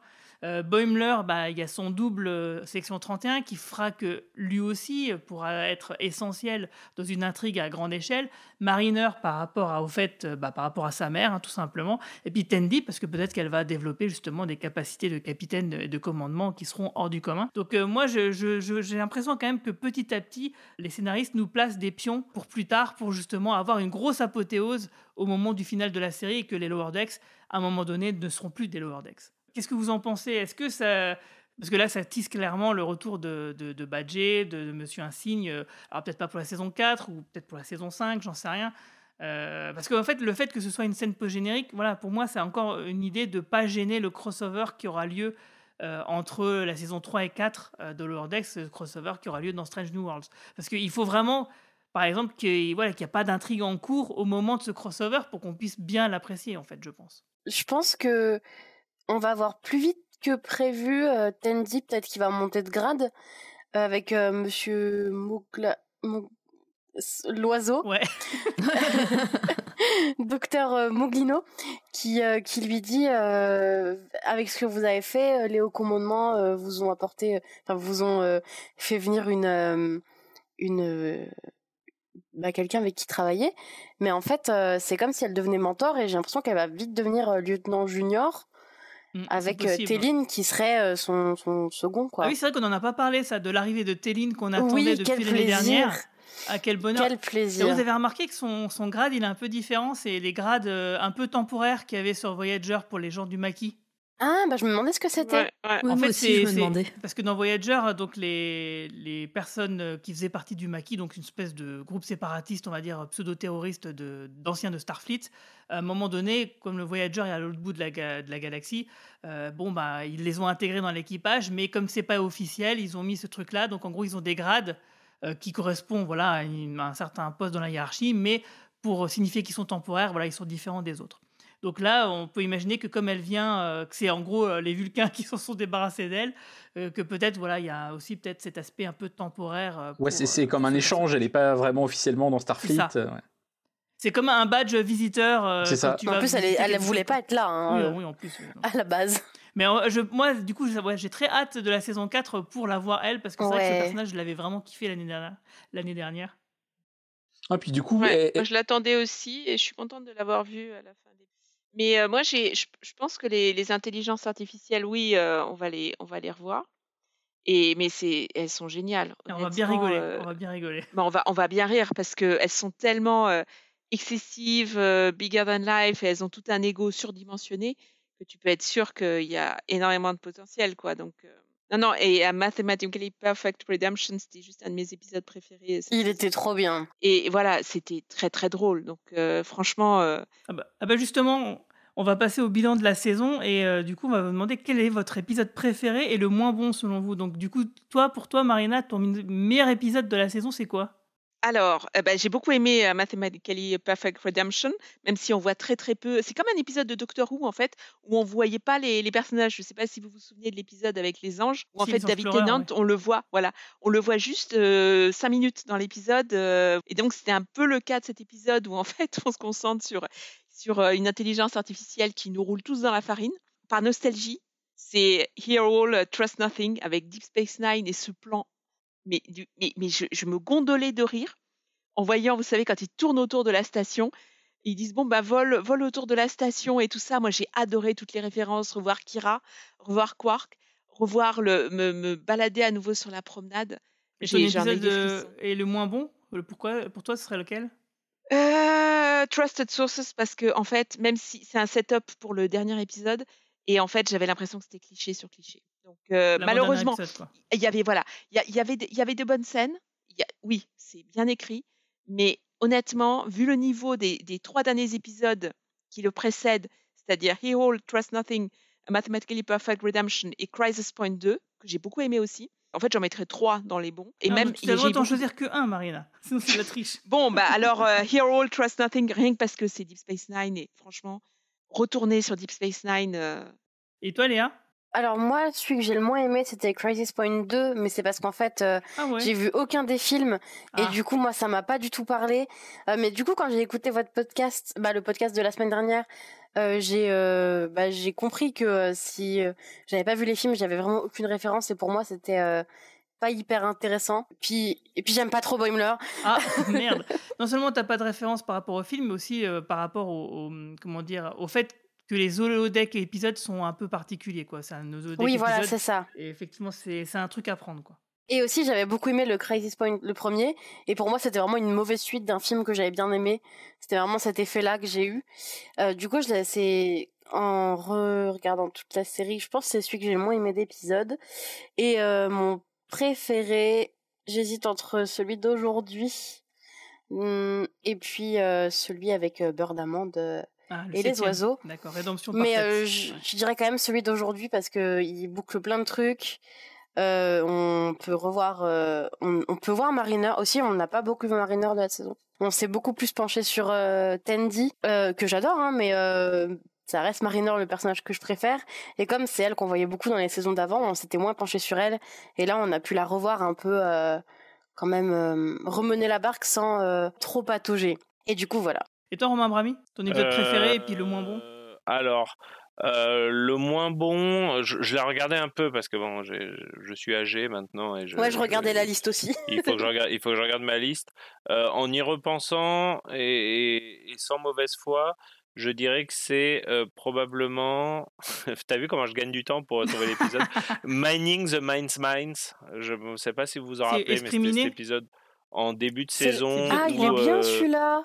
Bah, j'ai pas trop aimé. Ouais, On l'a vu ensemble en plus, euh, je me souviens, oui. Ouais, j'ai- pas adoré cet épisode. J'ai- Je suis témoin que Euh, tu n'as pas ri une seule fois.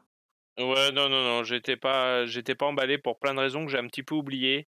Mais euh, justement, c'était un des épisodes, il me semble, euh, où je, j'ai revécu pour la première fois euh, le phénomène où j'avais l'impression qu'on nous racontait toujours la même histoire avec euh, Mariner, justement, qui est un peu insubordinatrice, je sais pas si le mot existe, mais c'est pas grave, etc. Insubordinée? Euh, Insubordonné, ouais, Insubor- whatever. Insupportable. Euh, bon, bref, insupportable, voilà, pour Eh. résumer. Et, et je m'étais fait chier à cause de ça un petit peu. Et le meilleur épisode, euh, moi aussi j'ai envie de dire Mathematically Perfect Redemption, c'était quand même, d'un point de vue écriture, c'était quand même de très loin l'épisode le plus... euh, tu sais, ça fait partie de ces épisodes de Lower Decks où tu dis que si ça avait été fait dans une série live, euh, ça serait devenu des instant cultes, en fait, tu vois ce que je veux dire? Et, Mais aussi, il alors- est très beau. Il est mais il est, il est, enfin, il a plein de qualités cet épisode. Franchement, euh, enfin, euh, voilà, il a plein de qualités.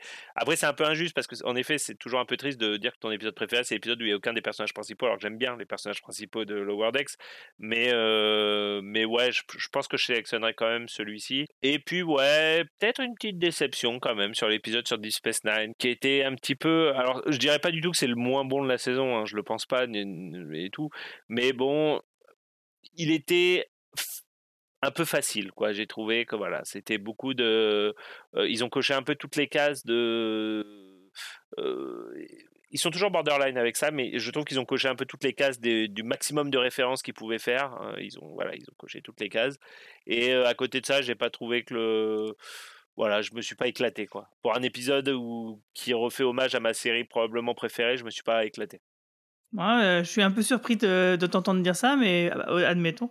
Et toi, Romain Nigita? Bah écoute, j'ai du mal à trouver l'épisode que j'ai le moins aimé de la saison. Il n'y a pas d'épisode vraiment que j'ai détesté ou que j'ai trouvé catastrophique. Je trouve que le niveau global de la saison était quand même euh, euh, très bon. Donc ça serait un peu par défaut l'épisode dont je me souviens le moins.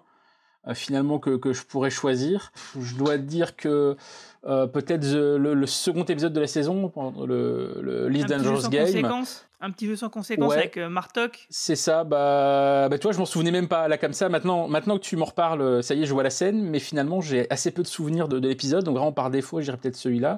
Un peu comme Romain, j'ai été aussi finalement un peu déçu par l'épisode Deep Space Nine, mais c'est sans doute parce que euh, lui comme moi, on en attendait trop. Euh, je pense. Euh, mais en effet, trop, trop facile, trop attendu. Euh, Il y a un peu, un peu quelconque, hormis voilà quelques références, quelques gags. En effet, j'adore la, scène qu'a cité Marina, le côté, allez, on refait un tour en plus autour de la station. C'est vrai que ça c'est. Et puis la, la musique du générique est tellement, euh, tellement géniale.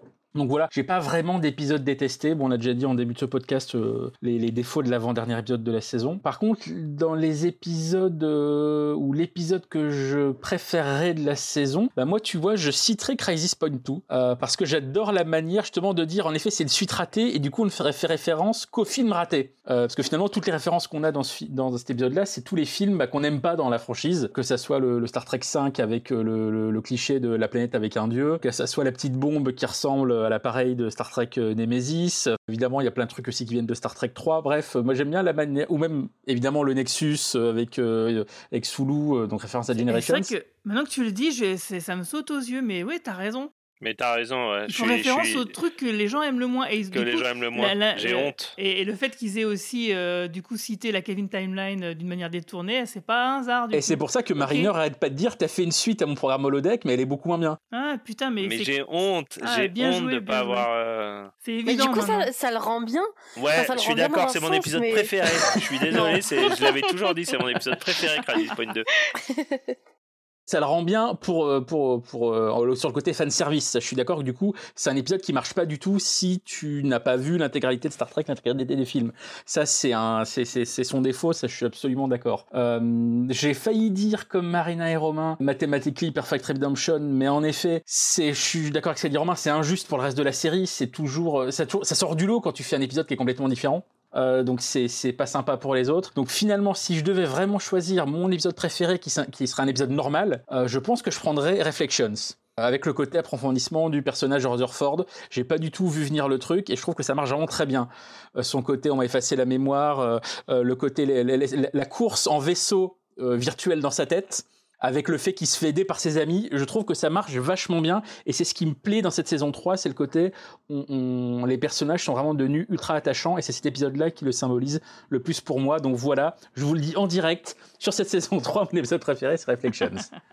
Bah, du coup, moi, je te rejoins. euh, J'en profite pour, euh, pour donner mes, mes épisodes à moi. Effectivement, mon épisode préféré, c'est aussi Reflet, le cinquième, donc sur Rutherford, où on apprend un peu qui il était avant euh, d'avoir ce fameux implant.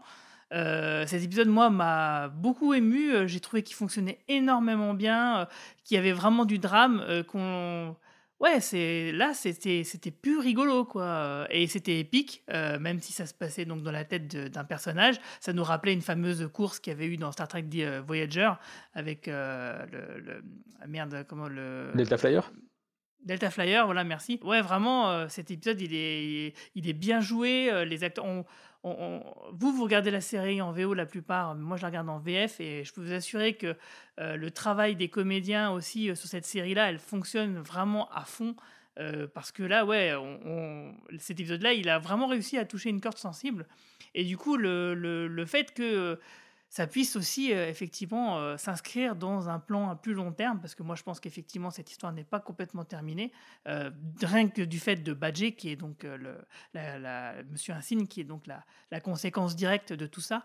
rétroactivement donc c'est ça que je trouve vraiment intéressant c'est que vraiment ça, cet épisode il est finalement assez dense et, et il continue de l'être cinq épisodes plus tard quoi encore plus il y a une deuxi- deuxième lecture qui, qui apparaît donc euh, je trouve que c'est vraiment très fort. Et effectivement, ouais, un des épisodes que celui que j'ai moins bien aimé, finalement, c'est celui que j'ai vu avec toi, euh, Romain, euh, Romain Brami, qu'on a regardé à, à chez, à ta maison. Esprit miné, le troisième, c'est vrai que euh, bon, je l'ai pas trouvé nul, mais j'ai finalement, euh, quand je repasse la liste sous mes yeux, ouais, c'est finalement C'est le plus anecdotique, c'est Ouais, celui que tu oublies le plus ouais, vite, quoi. C'est euh, exactement parce que euh, tout est tout est euh, voilà, c'est random, c'est ultra random. Et toi, Mara? Alors moi, c'est pareil, j'ai la liste devant les yeux parce qu'en plus, moi, les épisodes, je les ai vus 5 par 5, donc euh, tout se mélange un peu euh, dans, dans mon esprit. Euh, alors celui que j'ai le plus aimé, je vais je vais pas être original, je, pense que je vais prendre aussi par Rédemption parfaite parce que bah, c'est celui sur lequel j'ai le plus accroché dans le sens il est beau, il y a il y a moins de références que je comprenais pas aussi peut-être, donc j'étais peut-être moins perdue, j'ai juste apprécié l'épisode tel qu'il était. Et en vrai, j'ai vraiment cru à la rédemption de Birdamande. Donc, je me suis fait avoir. Alors, Birdamande, ça fait partie de mes personnages chouchous parce que, en vrai, euh, bah, euh, à sa première apparition, quand, quand elle dit son nom, euh, je crois que j'ai ri pendant cinq minutes toute seule, quoi, comme ça. Je- J'en pouvais plus. J'ai dit, mais c'est tellement absurde. Mais bon, voilà, j'ai adoré ce. Enfin, c'est le genre de blague que j'adore.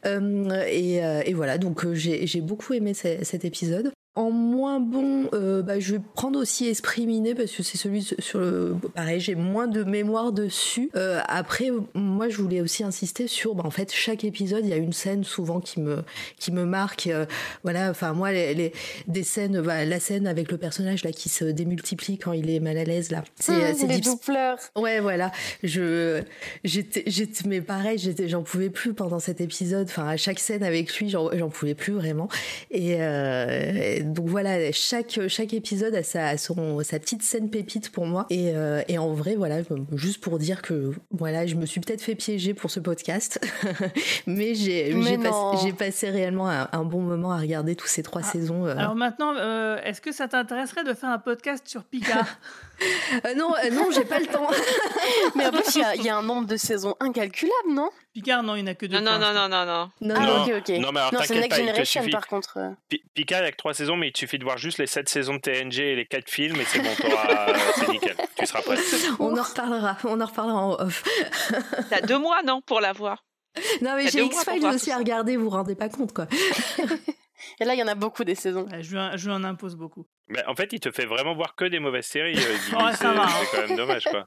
Comment est-ce qu'il te, te pousse à faire ça, en fait euh, Il te Quel levier il utilise euh? Euh, en vrai, c'est qu'on on se connaît depuis longtemps et on s'est plus, on, on s'est perdu de vue et depuis qu'il m'a retrouvé, je crois que voilà, c'est. Ah, euh, bah, beau cadeau de C'était retour. le hein. piège, voilà. X-Files. Et, et méfie-toi quand il te demandera de regarder la dernière saison de Twin Peaks, là, sauve-toi, un repas, on s'était. euh, Ceci dit, Twin Peaks, je les ai vus déjà, donc euh, je, enfin, même X-Files, mais euh, voilà, Twin Peaks, c'est plus frais dans ma tête en vrai. hein. Mais Donc, rien ne t'a préparé à la dernière saison. Et, et Battlestar vrai. Galactica, t'en penses quoi? Ah, Bat- Battlestar Galactica, pendant très très longtemps, c'était ma série préférée. Voilà. Donc, Ah, euh, je t'adore. Moi, j'ai jamais vu, mais euh, j'aime moins les séries euh, très. euh, bah, justement, qui sont pas feuilletonnantes. Avec des fils rouges, j'en ai marre, euh, j'ai pas le temps. euh. Ah, mais Battlestar Galactica, c'est euh, l'Amérique du post c'est 11 incroyable. septembre, c'est hallucinant. Mais je, je comprends très bien l'argument du rejet des séries feuilletonnantes. Je m'inscris de plus en plus dans cette En fait, logique. j'ai moi pas aussi. le temps. Enfin, je sais pas comment. J'ai l'impression que j'ai pas le temps, quoi. Du coup, il faut que tu regardes Strange New World, la Star Trek Strange New, Strange New World, justement, c'est pas feuilletonnant, et du coup, la série est vachement Mais en bien. fait, j'ai commencé, j'ai commencé, je- j'ai vu le, le pilote qui est trop bien, mais euh, il, il fait, il faisait pas mal de références à, à la fois Discovery parce que c'est suite à un événement de Discovery avec, euh, bref, et puis euh, bah c'est euh, avant, donc c'est Pike qui fait beaucoup de références à. Mais c'est que le premier qui est comme ça. mort, Honnêtement, si, tu vois les autres, le c'est pas du tout gênant. Ok, d'accord, parce que du coup, j'avais l'impression qu'il me manquait plein Si de t'as trucs. vu euh. la saison 1 de TOS, euh, de toute Ouais, j'ai façon, vu en ça. plus, euh, tu vois, t'as déjà un peu les bails, quoi. Ok, Euh, bah c'est bon. euh, Mais sinon, juste vite fait, je vous trouve tous très injustes avec euh, l'épisode 3 de Lower Decks. parce que, euh, vrai, on est même, injuste avec euh, à, tout. euh, voilà, on- déjà, vous êtes tout le temps injuste, mais. euh, Merci, mais, merci euh, d'être venu. Non, et vous êtes tout le temps injuste à chaque fois que j'écoute les, les, les, les podcasts. Je trouve ça affreux ce que vous dites sur les personnages. Mais c'est à cause de Guigui parce qu'il nous demande un, un, un épisode moins bon. Alors Mais Marina, toi, je te retiens. préférés. Je te retiens dans le podcast qui traitait des premiers épisodes. T'as dit Marina aurait dû être virée il y a longtemps de Starfleet et je te retiens. C'est vrai, c'est vrai, elle a raison, elle a raison. Je Non, mais mon rire, prends pas mon un rire jugement de diabolique. valeur. C'est pas un jugement de valeur, Tu c'est la remarqueras vérité. voilà. Je n'accepte pas ça.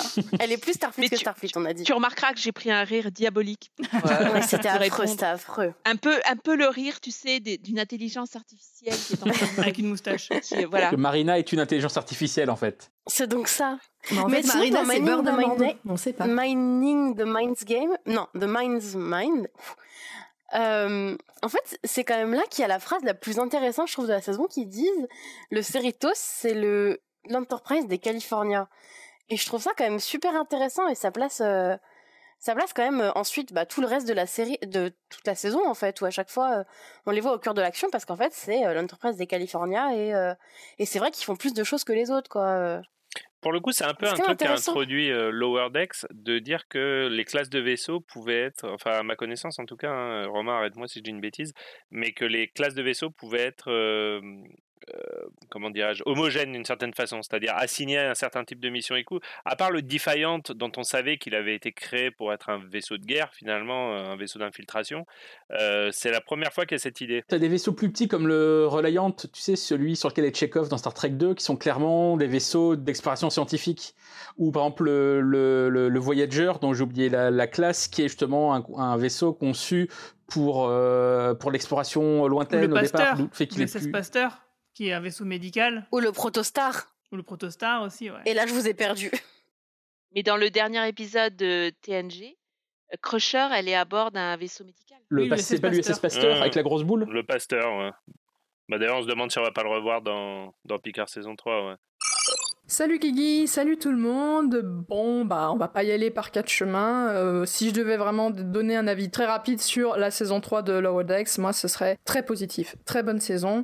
On pourrait dire comme d'habitude, euh, mais j'ai trouvé notamment ce- cette deuxième moitié de saison 3 très satisfaisante.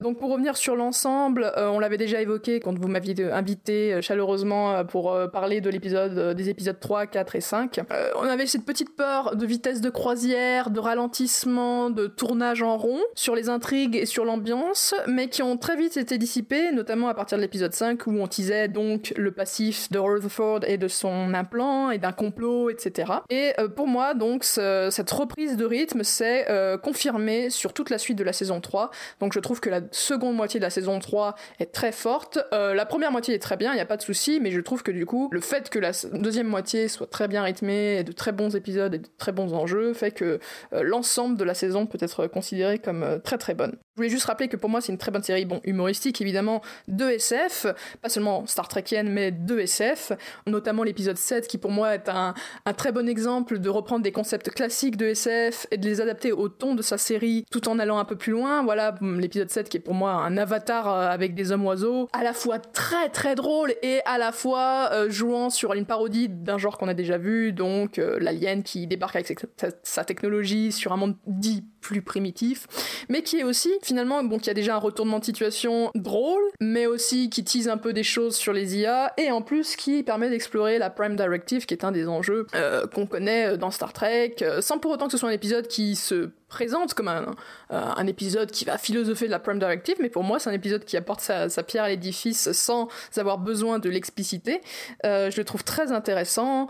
Rappelons donc que c'est une bonne série de, de SF en soi, et une très bonne série Star Trekienne qui, maintenant qu'elle en est à sa saison 3, non seulement continue de faire ses références aux, séries passées, bien entendu, bah alors Deep Space Nine est bien entendu la référence la plus évidente, mais pas que. C'est aussi une série qui maintenant peut s'auto-référencer. Alors évidemment, de principe, elle s'auto-référençait déjà sur le développement de ses personnages, sur certains événements passés, mais par exemple, si on prend l'épisode 8, donc le, un nouvel épisode film, entre guillemets holodeck film, qui fait référence à ce très, déjà très bon épisode de la saison 1, et ben j'ai beaucoup apprécié le fait que la série puisse s'auto-référencer elle-même et développer sur cet auto-référencement, hein, pas juste faire une redite. Voilà, il ne s'agit plus de faire de la thérapie pour Mariner, mais c'est bien une question des doutes existentiels de Boimler, et surtout une réflexion méta sur Star Trek et sur les films Star Trek que moi personnellement j'ai beaucoup apprécié parce que je pense qu'on peut se reconnaître hein, tous en tant que fans de Star Trek, discuter des films, lesquels on aime, lesquels on n'aime pas, lesquels sont des vrais films Star Trek. La réponse est qu'ils sont tous des films Star Trek. J'ai beaucoup aimé cette, euh,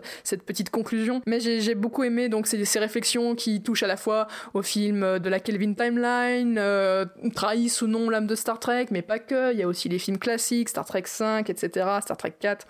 Bon, je vais pas faire toute la liste des références, mais je trouve que ça a été exploité non pas juste pour faire du fan service, mais pour apporter une réflexion méta sur l'appréciation des films par les fans. Et au final, on se rassemble tous pour dire qu'on aime Star Trek et que Star Trek c'est génial. Eh bien oui, c'est génial, et c'est confirmé avec cette fin de saison. Bah évidemment le, final, que dire, moi je le trouve très réussi. Euh, on voit que c'est un final qui prend des proportions plus épiques. Donc c'est un risque à prendre parce que on qu'on on ne veut pas perdre le ton de la série, mais pour moi je trouve que c'est un, exercice équilibriste euh, réussi de la part de Lower Decks sur cette saison parce que c'est plus épique, mais c'est bien amené. Ça, c'est quelque chose de satisfaisant à regarder d'un point de vue de l'action, d'un point de vue du rythme, et surtout euh, l'action et le rythme sont bien, mais c'est sans oublier les personnages qu'on a bien entendu mis en place et développés jusque-là au cours de cette saison et des saisons Alors bien sûr, Mariner au centre de ce final, on aurait pu avoir peur d'une redite un peu de ce qu'on avait vu déjà saison 1, saison 2, surtout saison 1, sur le conflit entre Mariner et sa mère qui clos en fait à la fin de, de l'épisode 9, on pourrait craindre un peu un retour en arrière sur le, le rapport de, de contradiction entre les deux personnages, et au final non, je trouve que c'est plus intéressant que ça, parce que c'est juste une suite vraiment intéressante. Bon, déjà, il y a un peu un inversement de perspective, les torts sont peut-être partagés, certes, Mariner dit elle-même que c'est son comportement qui fait qu'elle n'a pas eu le bénéfice du doute à la fin de l'épisode 9, et elle l'admet elle-même, ce qui est déjà un gros progrès, mais on voit aussi que bah, Freeman euh, aussi doit faire du travail sur elle-même, et euh, d'autres membres de l'équipage par euh, car la, ques- la- la question de la confiance, ça va dans les deux sens, et c'est quelque chose que Freeman va donc pouvoir apprendre, et, je trouve que c'est très intéressant pour son personnage à elle, qui des fois est tellement focalisé sur l'idée d'apparaître bien aux yeux de Starfleet, pas que pour elle-même, mais aussi pour son vaisseau, son équipage entier, donc c'est pas centré sur elle-même, mais des fois elle se trouve tellement fermée dans cette logique que elle oublie de faire confiance, et je trouve que c'est très intéressant pour elle d'avoir ça euh, mis en avant dans l'épisode 9. Et ce qui est plus intéressant pour moi, et qui prouve que pour moi ce n'est pas une redite de ce qu'on a déjà vu sur leur relation et sur le développement de Mariner, c'est que Mariner, le, point clé, c'est que quand elle revient, elle n'est pas en colère, elle n'est pas dans la, dans la rancune, elle dit ouvertement je comprends pourquoi vous avez réagi comme ça même si c'était pas plaisant et surtout c'est l'occasion pour elle d'affirmer à haute voix explicitement son attachement au Cerritos évidemment mais à Starfleet. Et c'est quelque chose qu'elle vocalise vraiment là où auparavant elle avait plutôt tendance à se cacher derrière des actions un peu à la Kirk derrière des blagues derrière de la colère éventuellement. Mais là on voit un vrai progrès on la voit s'affirmer en tant que bah, personne membre de Starfleet en fait et c'est très très bien et ça prouve qu'elle a fait du chemin en tant que personnage principal. Bien sûr il n'y a pas qu'elle. Euh, dans l'épisode euh, final on a pu voir briller pas mal de monde, même si bien sûr le temps d'écran plus partagé parce qu'on n'a qu'un épisode de 20 minutes finalement pour un épisode final. Euh, mais voilà, Boimler, on voit la poursuite de son développement aussi, il est plus audacieux, il ose élever la voix sur le pont pour donner sa part au chapitre à Shax, que, que j'adore, j'ai beaucoup aimé, qu'il ait eu droit à son petit moment de gloire, il peut enfin éjecter le, le Warp Core. Tandy qui s'affirme aussi et qui a pu vocaliser euh, auparavant dans les épisodes précédents qu'elle veut devenir capitaine, génial, moi j'attends de voir euh, ce que ça va donner parce que j'aime beaucoup Tandy. Et Rutherford, bon bien sûr on découvre son passé et je pense qu'on va peut-être pouvoir explorer, enfin j'espère qu'on explorera un peu les conséquences émotionnelles parce que là on a eu les faits, maintenant il y, a- le fait que c'est un peu accompagné d'un petit peu de, de trauma, tout ça, donc pour l'instant traité à la rigolade mais on va voir comment ça évolue. Euh, voilà, et puis Freeman comme je l'ai dit évolue etc. Et il y a beaucoup de choses teasées pour le futur qui moi euh, personnellement euh, me mettent en joie, donc bien sûr, bon la section 31 on sentait que ça allait être un passage obligé à un moment donné parce que c'est toujours un, élément mythique de Star Trek que, euh, tout le monde veut y toucher un peu, donc pourquoi pas. Bon, il y a surtout pour moi l'implant avec Badgie, qui l'implant de Rutherford avec cette, IA maléfique, et j'aime beaucoup les IA dans Lower Decks, je les trouve très drôles. Bien sûr, c'est des ennemis clichés, mais le- la manière dont Lower Decks les écrit, moi je trouve ça très très drôle à chaque fois. Et aussi bah, Tilling, donc la, la, qu'on avait déjà vue, euh, avec son comportement un peu audacieux, et bah j'ai très très hâte, euh, j'espère en tout cas qu'on la verra euh, beaucoup, ou en tout cas on la verra suffisamment, peut-être pas beaucoup, mais qu'on l'explorera plus en détail dans les futures saisons au sein de ce nouvel équipage. Donc voilà, un bilan très positif, je vais pas m'étaler plus, il y a beaucoup de choses à dire, mais en tout cas j'ai vraiment beaucoup apprécié cette saison et j'ai hâte de voir la suite de Star Trek Lower Decks. Bah du coup, sur ces bonnes paroles, on va s'arrêter là.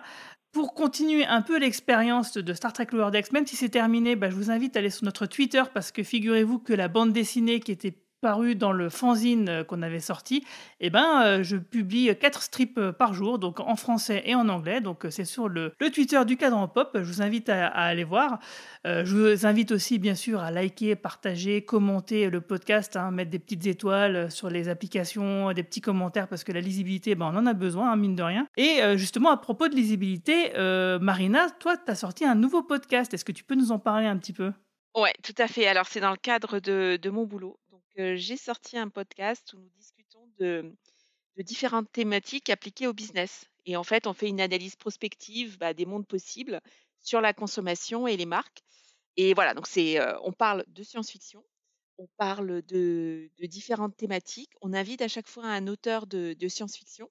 Et on a eu la chance pour le premier d'avoir Raphaël Granier de Cassagnac, qui est euh, une, espèce de, de slasher euh, avec un, CV hallucinant, puisqu'il est euh, écrivain de science-fiction. Donc, il a écrit euh, quatre, euh, quatre bouquins sur l'intelligence artificielle et l'évolution de la société.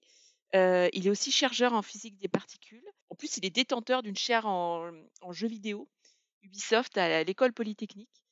Et voilà, donc c'était l'invité du, du premier épisode. J'ai le en exclusivité, je vous annonce que dans le deuxième épisode, on parlera de Star Trek, vu qu'on va parler des tendances alimentaires. Donc, je vais forcément placer Soleil Vert et Star Trek pour euh, la, manière dont la, la nourriture a, a évolué. Et qui sera l'auteur du coup? Pour l'instant, je ne sais pas. C'est, euh, on est en train de le chercher, mais on cherche forcément un auteur qui, qui est français et qui est vivant. Donc, euh, mais euh, si vous avez des pistes, enfin, en principe, on a Ah quelques. merde, je connaissais plein de morts, du coup c'est dommage. Là, tu non, mais merci Guigui de, de m'avoir laissé parler. Avec plaisir, j'ai écouté le premier Ça a l'air épisode. super intéressant. C'est très bien, ouais. C'est très bien et ça s'appelle Inside of Tomorrow. Et puis bon, bah, on, on peut le retrouver sur pas mal d'applications de podcast. Et de toute façon, bah, je retweeterai ça sur le Twitter du Cadran Pop. Comme ça, si vous voulez suivre ce podcast, bah, suivez-nous aussi. Et bah, sinon, euh, toi, Léa, t'as des- une actu, quelque chose? Euh, non. Non? Ok. Romain Non, je, je dépense mon argent euh, en goodies euh, Star Trek. Ça c'est bien. Ça, tu, euh, moi, ça me fait plaisir quand je vois que tu t'éclates, mais parce que tu as l'air vraiment de t'éclater sur tes photos Twitter. euh, Donc ça fait. Non, parce que moi j'aime bien collectionner des trucs, du coup, effectivement. euh, Et toi, Romain Nigita? Moi, bah écoute, toujours la même chose, toujours bien occupé euh, avec les deux magazines pour lesquels je bosse, donc le JDD et Téléstar. En termes de science-fiction chez eux, pour l'instant, euh, non, il n'y a pas de, truc dans l'immédiat, mais je peux vous dire que, bah tiens, un petit conseil série, le papier que j'ai écrit pour le JDD qui sort ce dimanche, c'est une série qui s'appelle Reboot, qui est dispo sur euh, la plateforme Disney Plus en France. Et ça n'a rien à voir avec la série en images de synthèse toute pourrie du début des années 2000. C'est en fait une comédie qui se passe dans les coulisses de la télévision, puisque c'est la nouvelle série du co-créateur de Modern Family. Et ça raconte bah, comment on tente de faire le reboot d'une sitcom euh, qui date de la fin des années 90, fictive, une série genre euh, Notre Belle Famille. Et euh, donc ils essayent de réunir les acteurs et les scénaristes bah, qui n'ont pas trop envie de revenir. Ils ont tous des rancœurs les uns envers les autres. Et donc c'est assez drôle et assez acide sur le milieu de la télé. Dedans, il y a notamment Paul Reiser de Dingue de Toi, il y a Rachel Bloom de Crazy Ex-Girlfriend. Voilà, il y a des gens comme ça et c'est très très drôle. Et ce qui est surtout vachement intéressant, c'est que non seulement il y a le côté euh, les acteurs égocentriques euh, tels qu'on les a déjà vus dans, plein de séries, plein de comédies sur coulisses de la télé, mais surtout ça montre aussi beaucoup la writer's room, Euh, comment les scénaristes travaillent, comment l'humour a évolué aux États-Unis avec tout le côté politiquement correct de ces dernières années. Donc voilà, ce, ce- cet aspect-là est vachement intéressant. Donc voilà, je vous recommande cette série Reboot sur Disney+. Eh ben, c'est noté. Je crois que je vais regarder celle-là. Et toi, Mara, c'est quoi ton prochain C'est toi la radio? Alors moi, oui, sur C'est toi la radio, donc je fais des euh, interviews d'artistes et là prochainement, donc le premier, euh, le 2 novembre, euh, le 2 novembre là, le mardi, je vais recevoir deux personnes, Tom Cusor qui est dessinateur et Paul Arduri qui en ce moment même ont un financement participatif d'une d'un recueil de nouvelles illustrées qui s'appelle Le Chant des monstres. C'est vraiment très cool. Le financement est toujours en cours, donc moi je vous invite à, à aller jeter un coup d'œil. Je fais du lobby euh, euh, pour euh, pour ça parce que c'est vraiment très bien. Et puis ben voilà, toutes les semaines des artistes qui viennent en, en qui viennent en interview sur Twitch. c'est toi la radio. Eh ben, merci. tu as bien raison de faire cette promotion. Et d'ailleurs, on se retrouvera, on te retrouvera aussi sur le coin pop euh, le 13 Tout à fait. novembre. Donc pour le podcast sur la saison 1 de X-Files, qui est un très bon podcast de 3 heures. Euh, Oui. Bien chargé, euh, mais bien sympa quoi. Sur toute la saison 1 d'un coup? Toute la saison 1 d'un coup, on a fait le Ah premier ouais. qui est sorti sur le pilote avec, euh, avec Mehdi Achouche. Donc celui-là, il est un peu plus court, il fait une heure. C'est un peu notre lettre d'intention et parce que donc euh, chaque podcast, donc c'est un podcast mensuel, euh, fera entre 3 et 4 heures et traitera d'une saison à chaque fois. Voilà, En voilà. même temps, il faut mieux faire 3 heures sur la saison 1 que sur la saison 9, hein, c'est sûr. Mais bon, vaut mieux avoir vu euh, X-Files et je l'ai pas vu. Bon bah du Ah coup bah voilà, c'est le moment de des t'y mettre. podcasts à écouter. Voilà. Mais ça, on m'a dit que ça faisait peur pour de vrai, par contre. Donc, euh, Bah, ça dépend de ton niveau de, de peuritude, euh, j'ai envie de dire. bon, et ben sur ces bonnes paroles, bah, je vous dis merci à tous euh, d'être venus parler de Star Trek avec moi, et puis je vous dis euh, longue vie et prospérité. Merci. Salut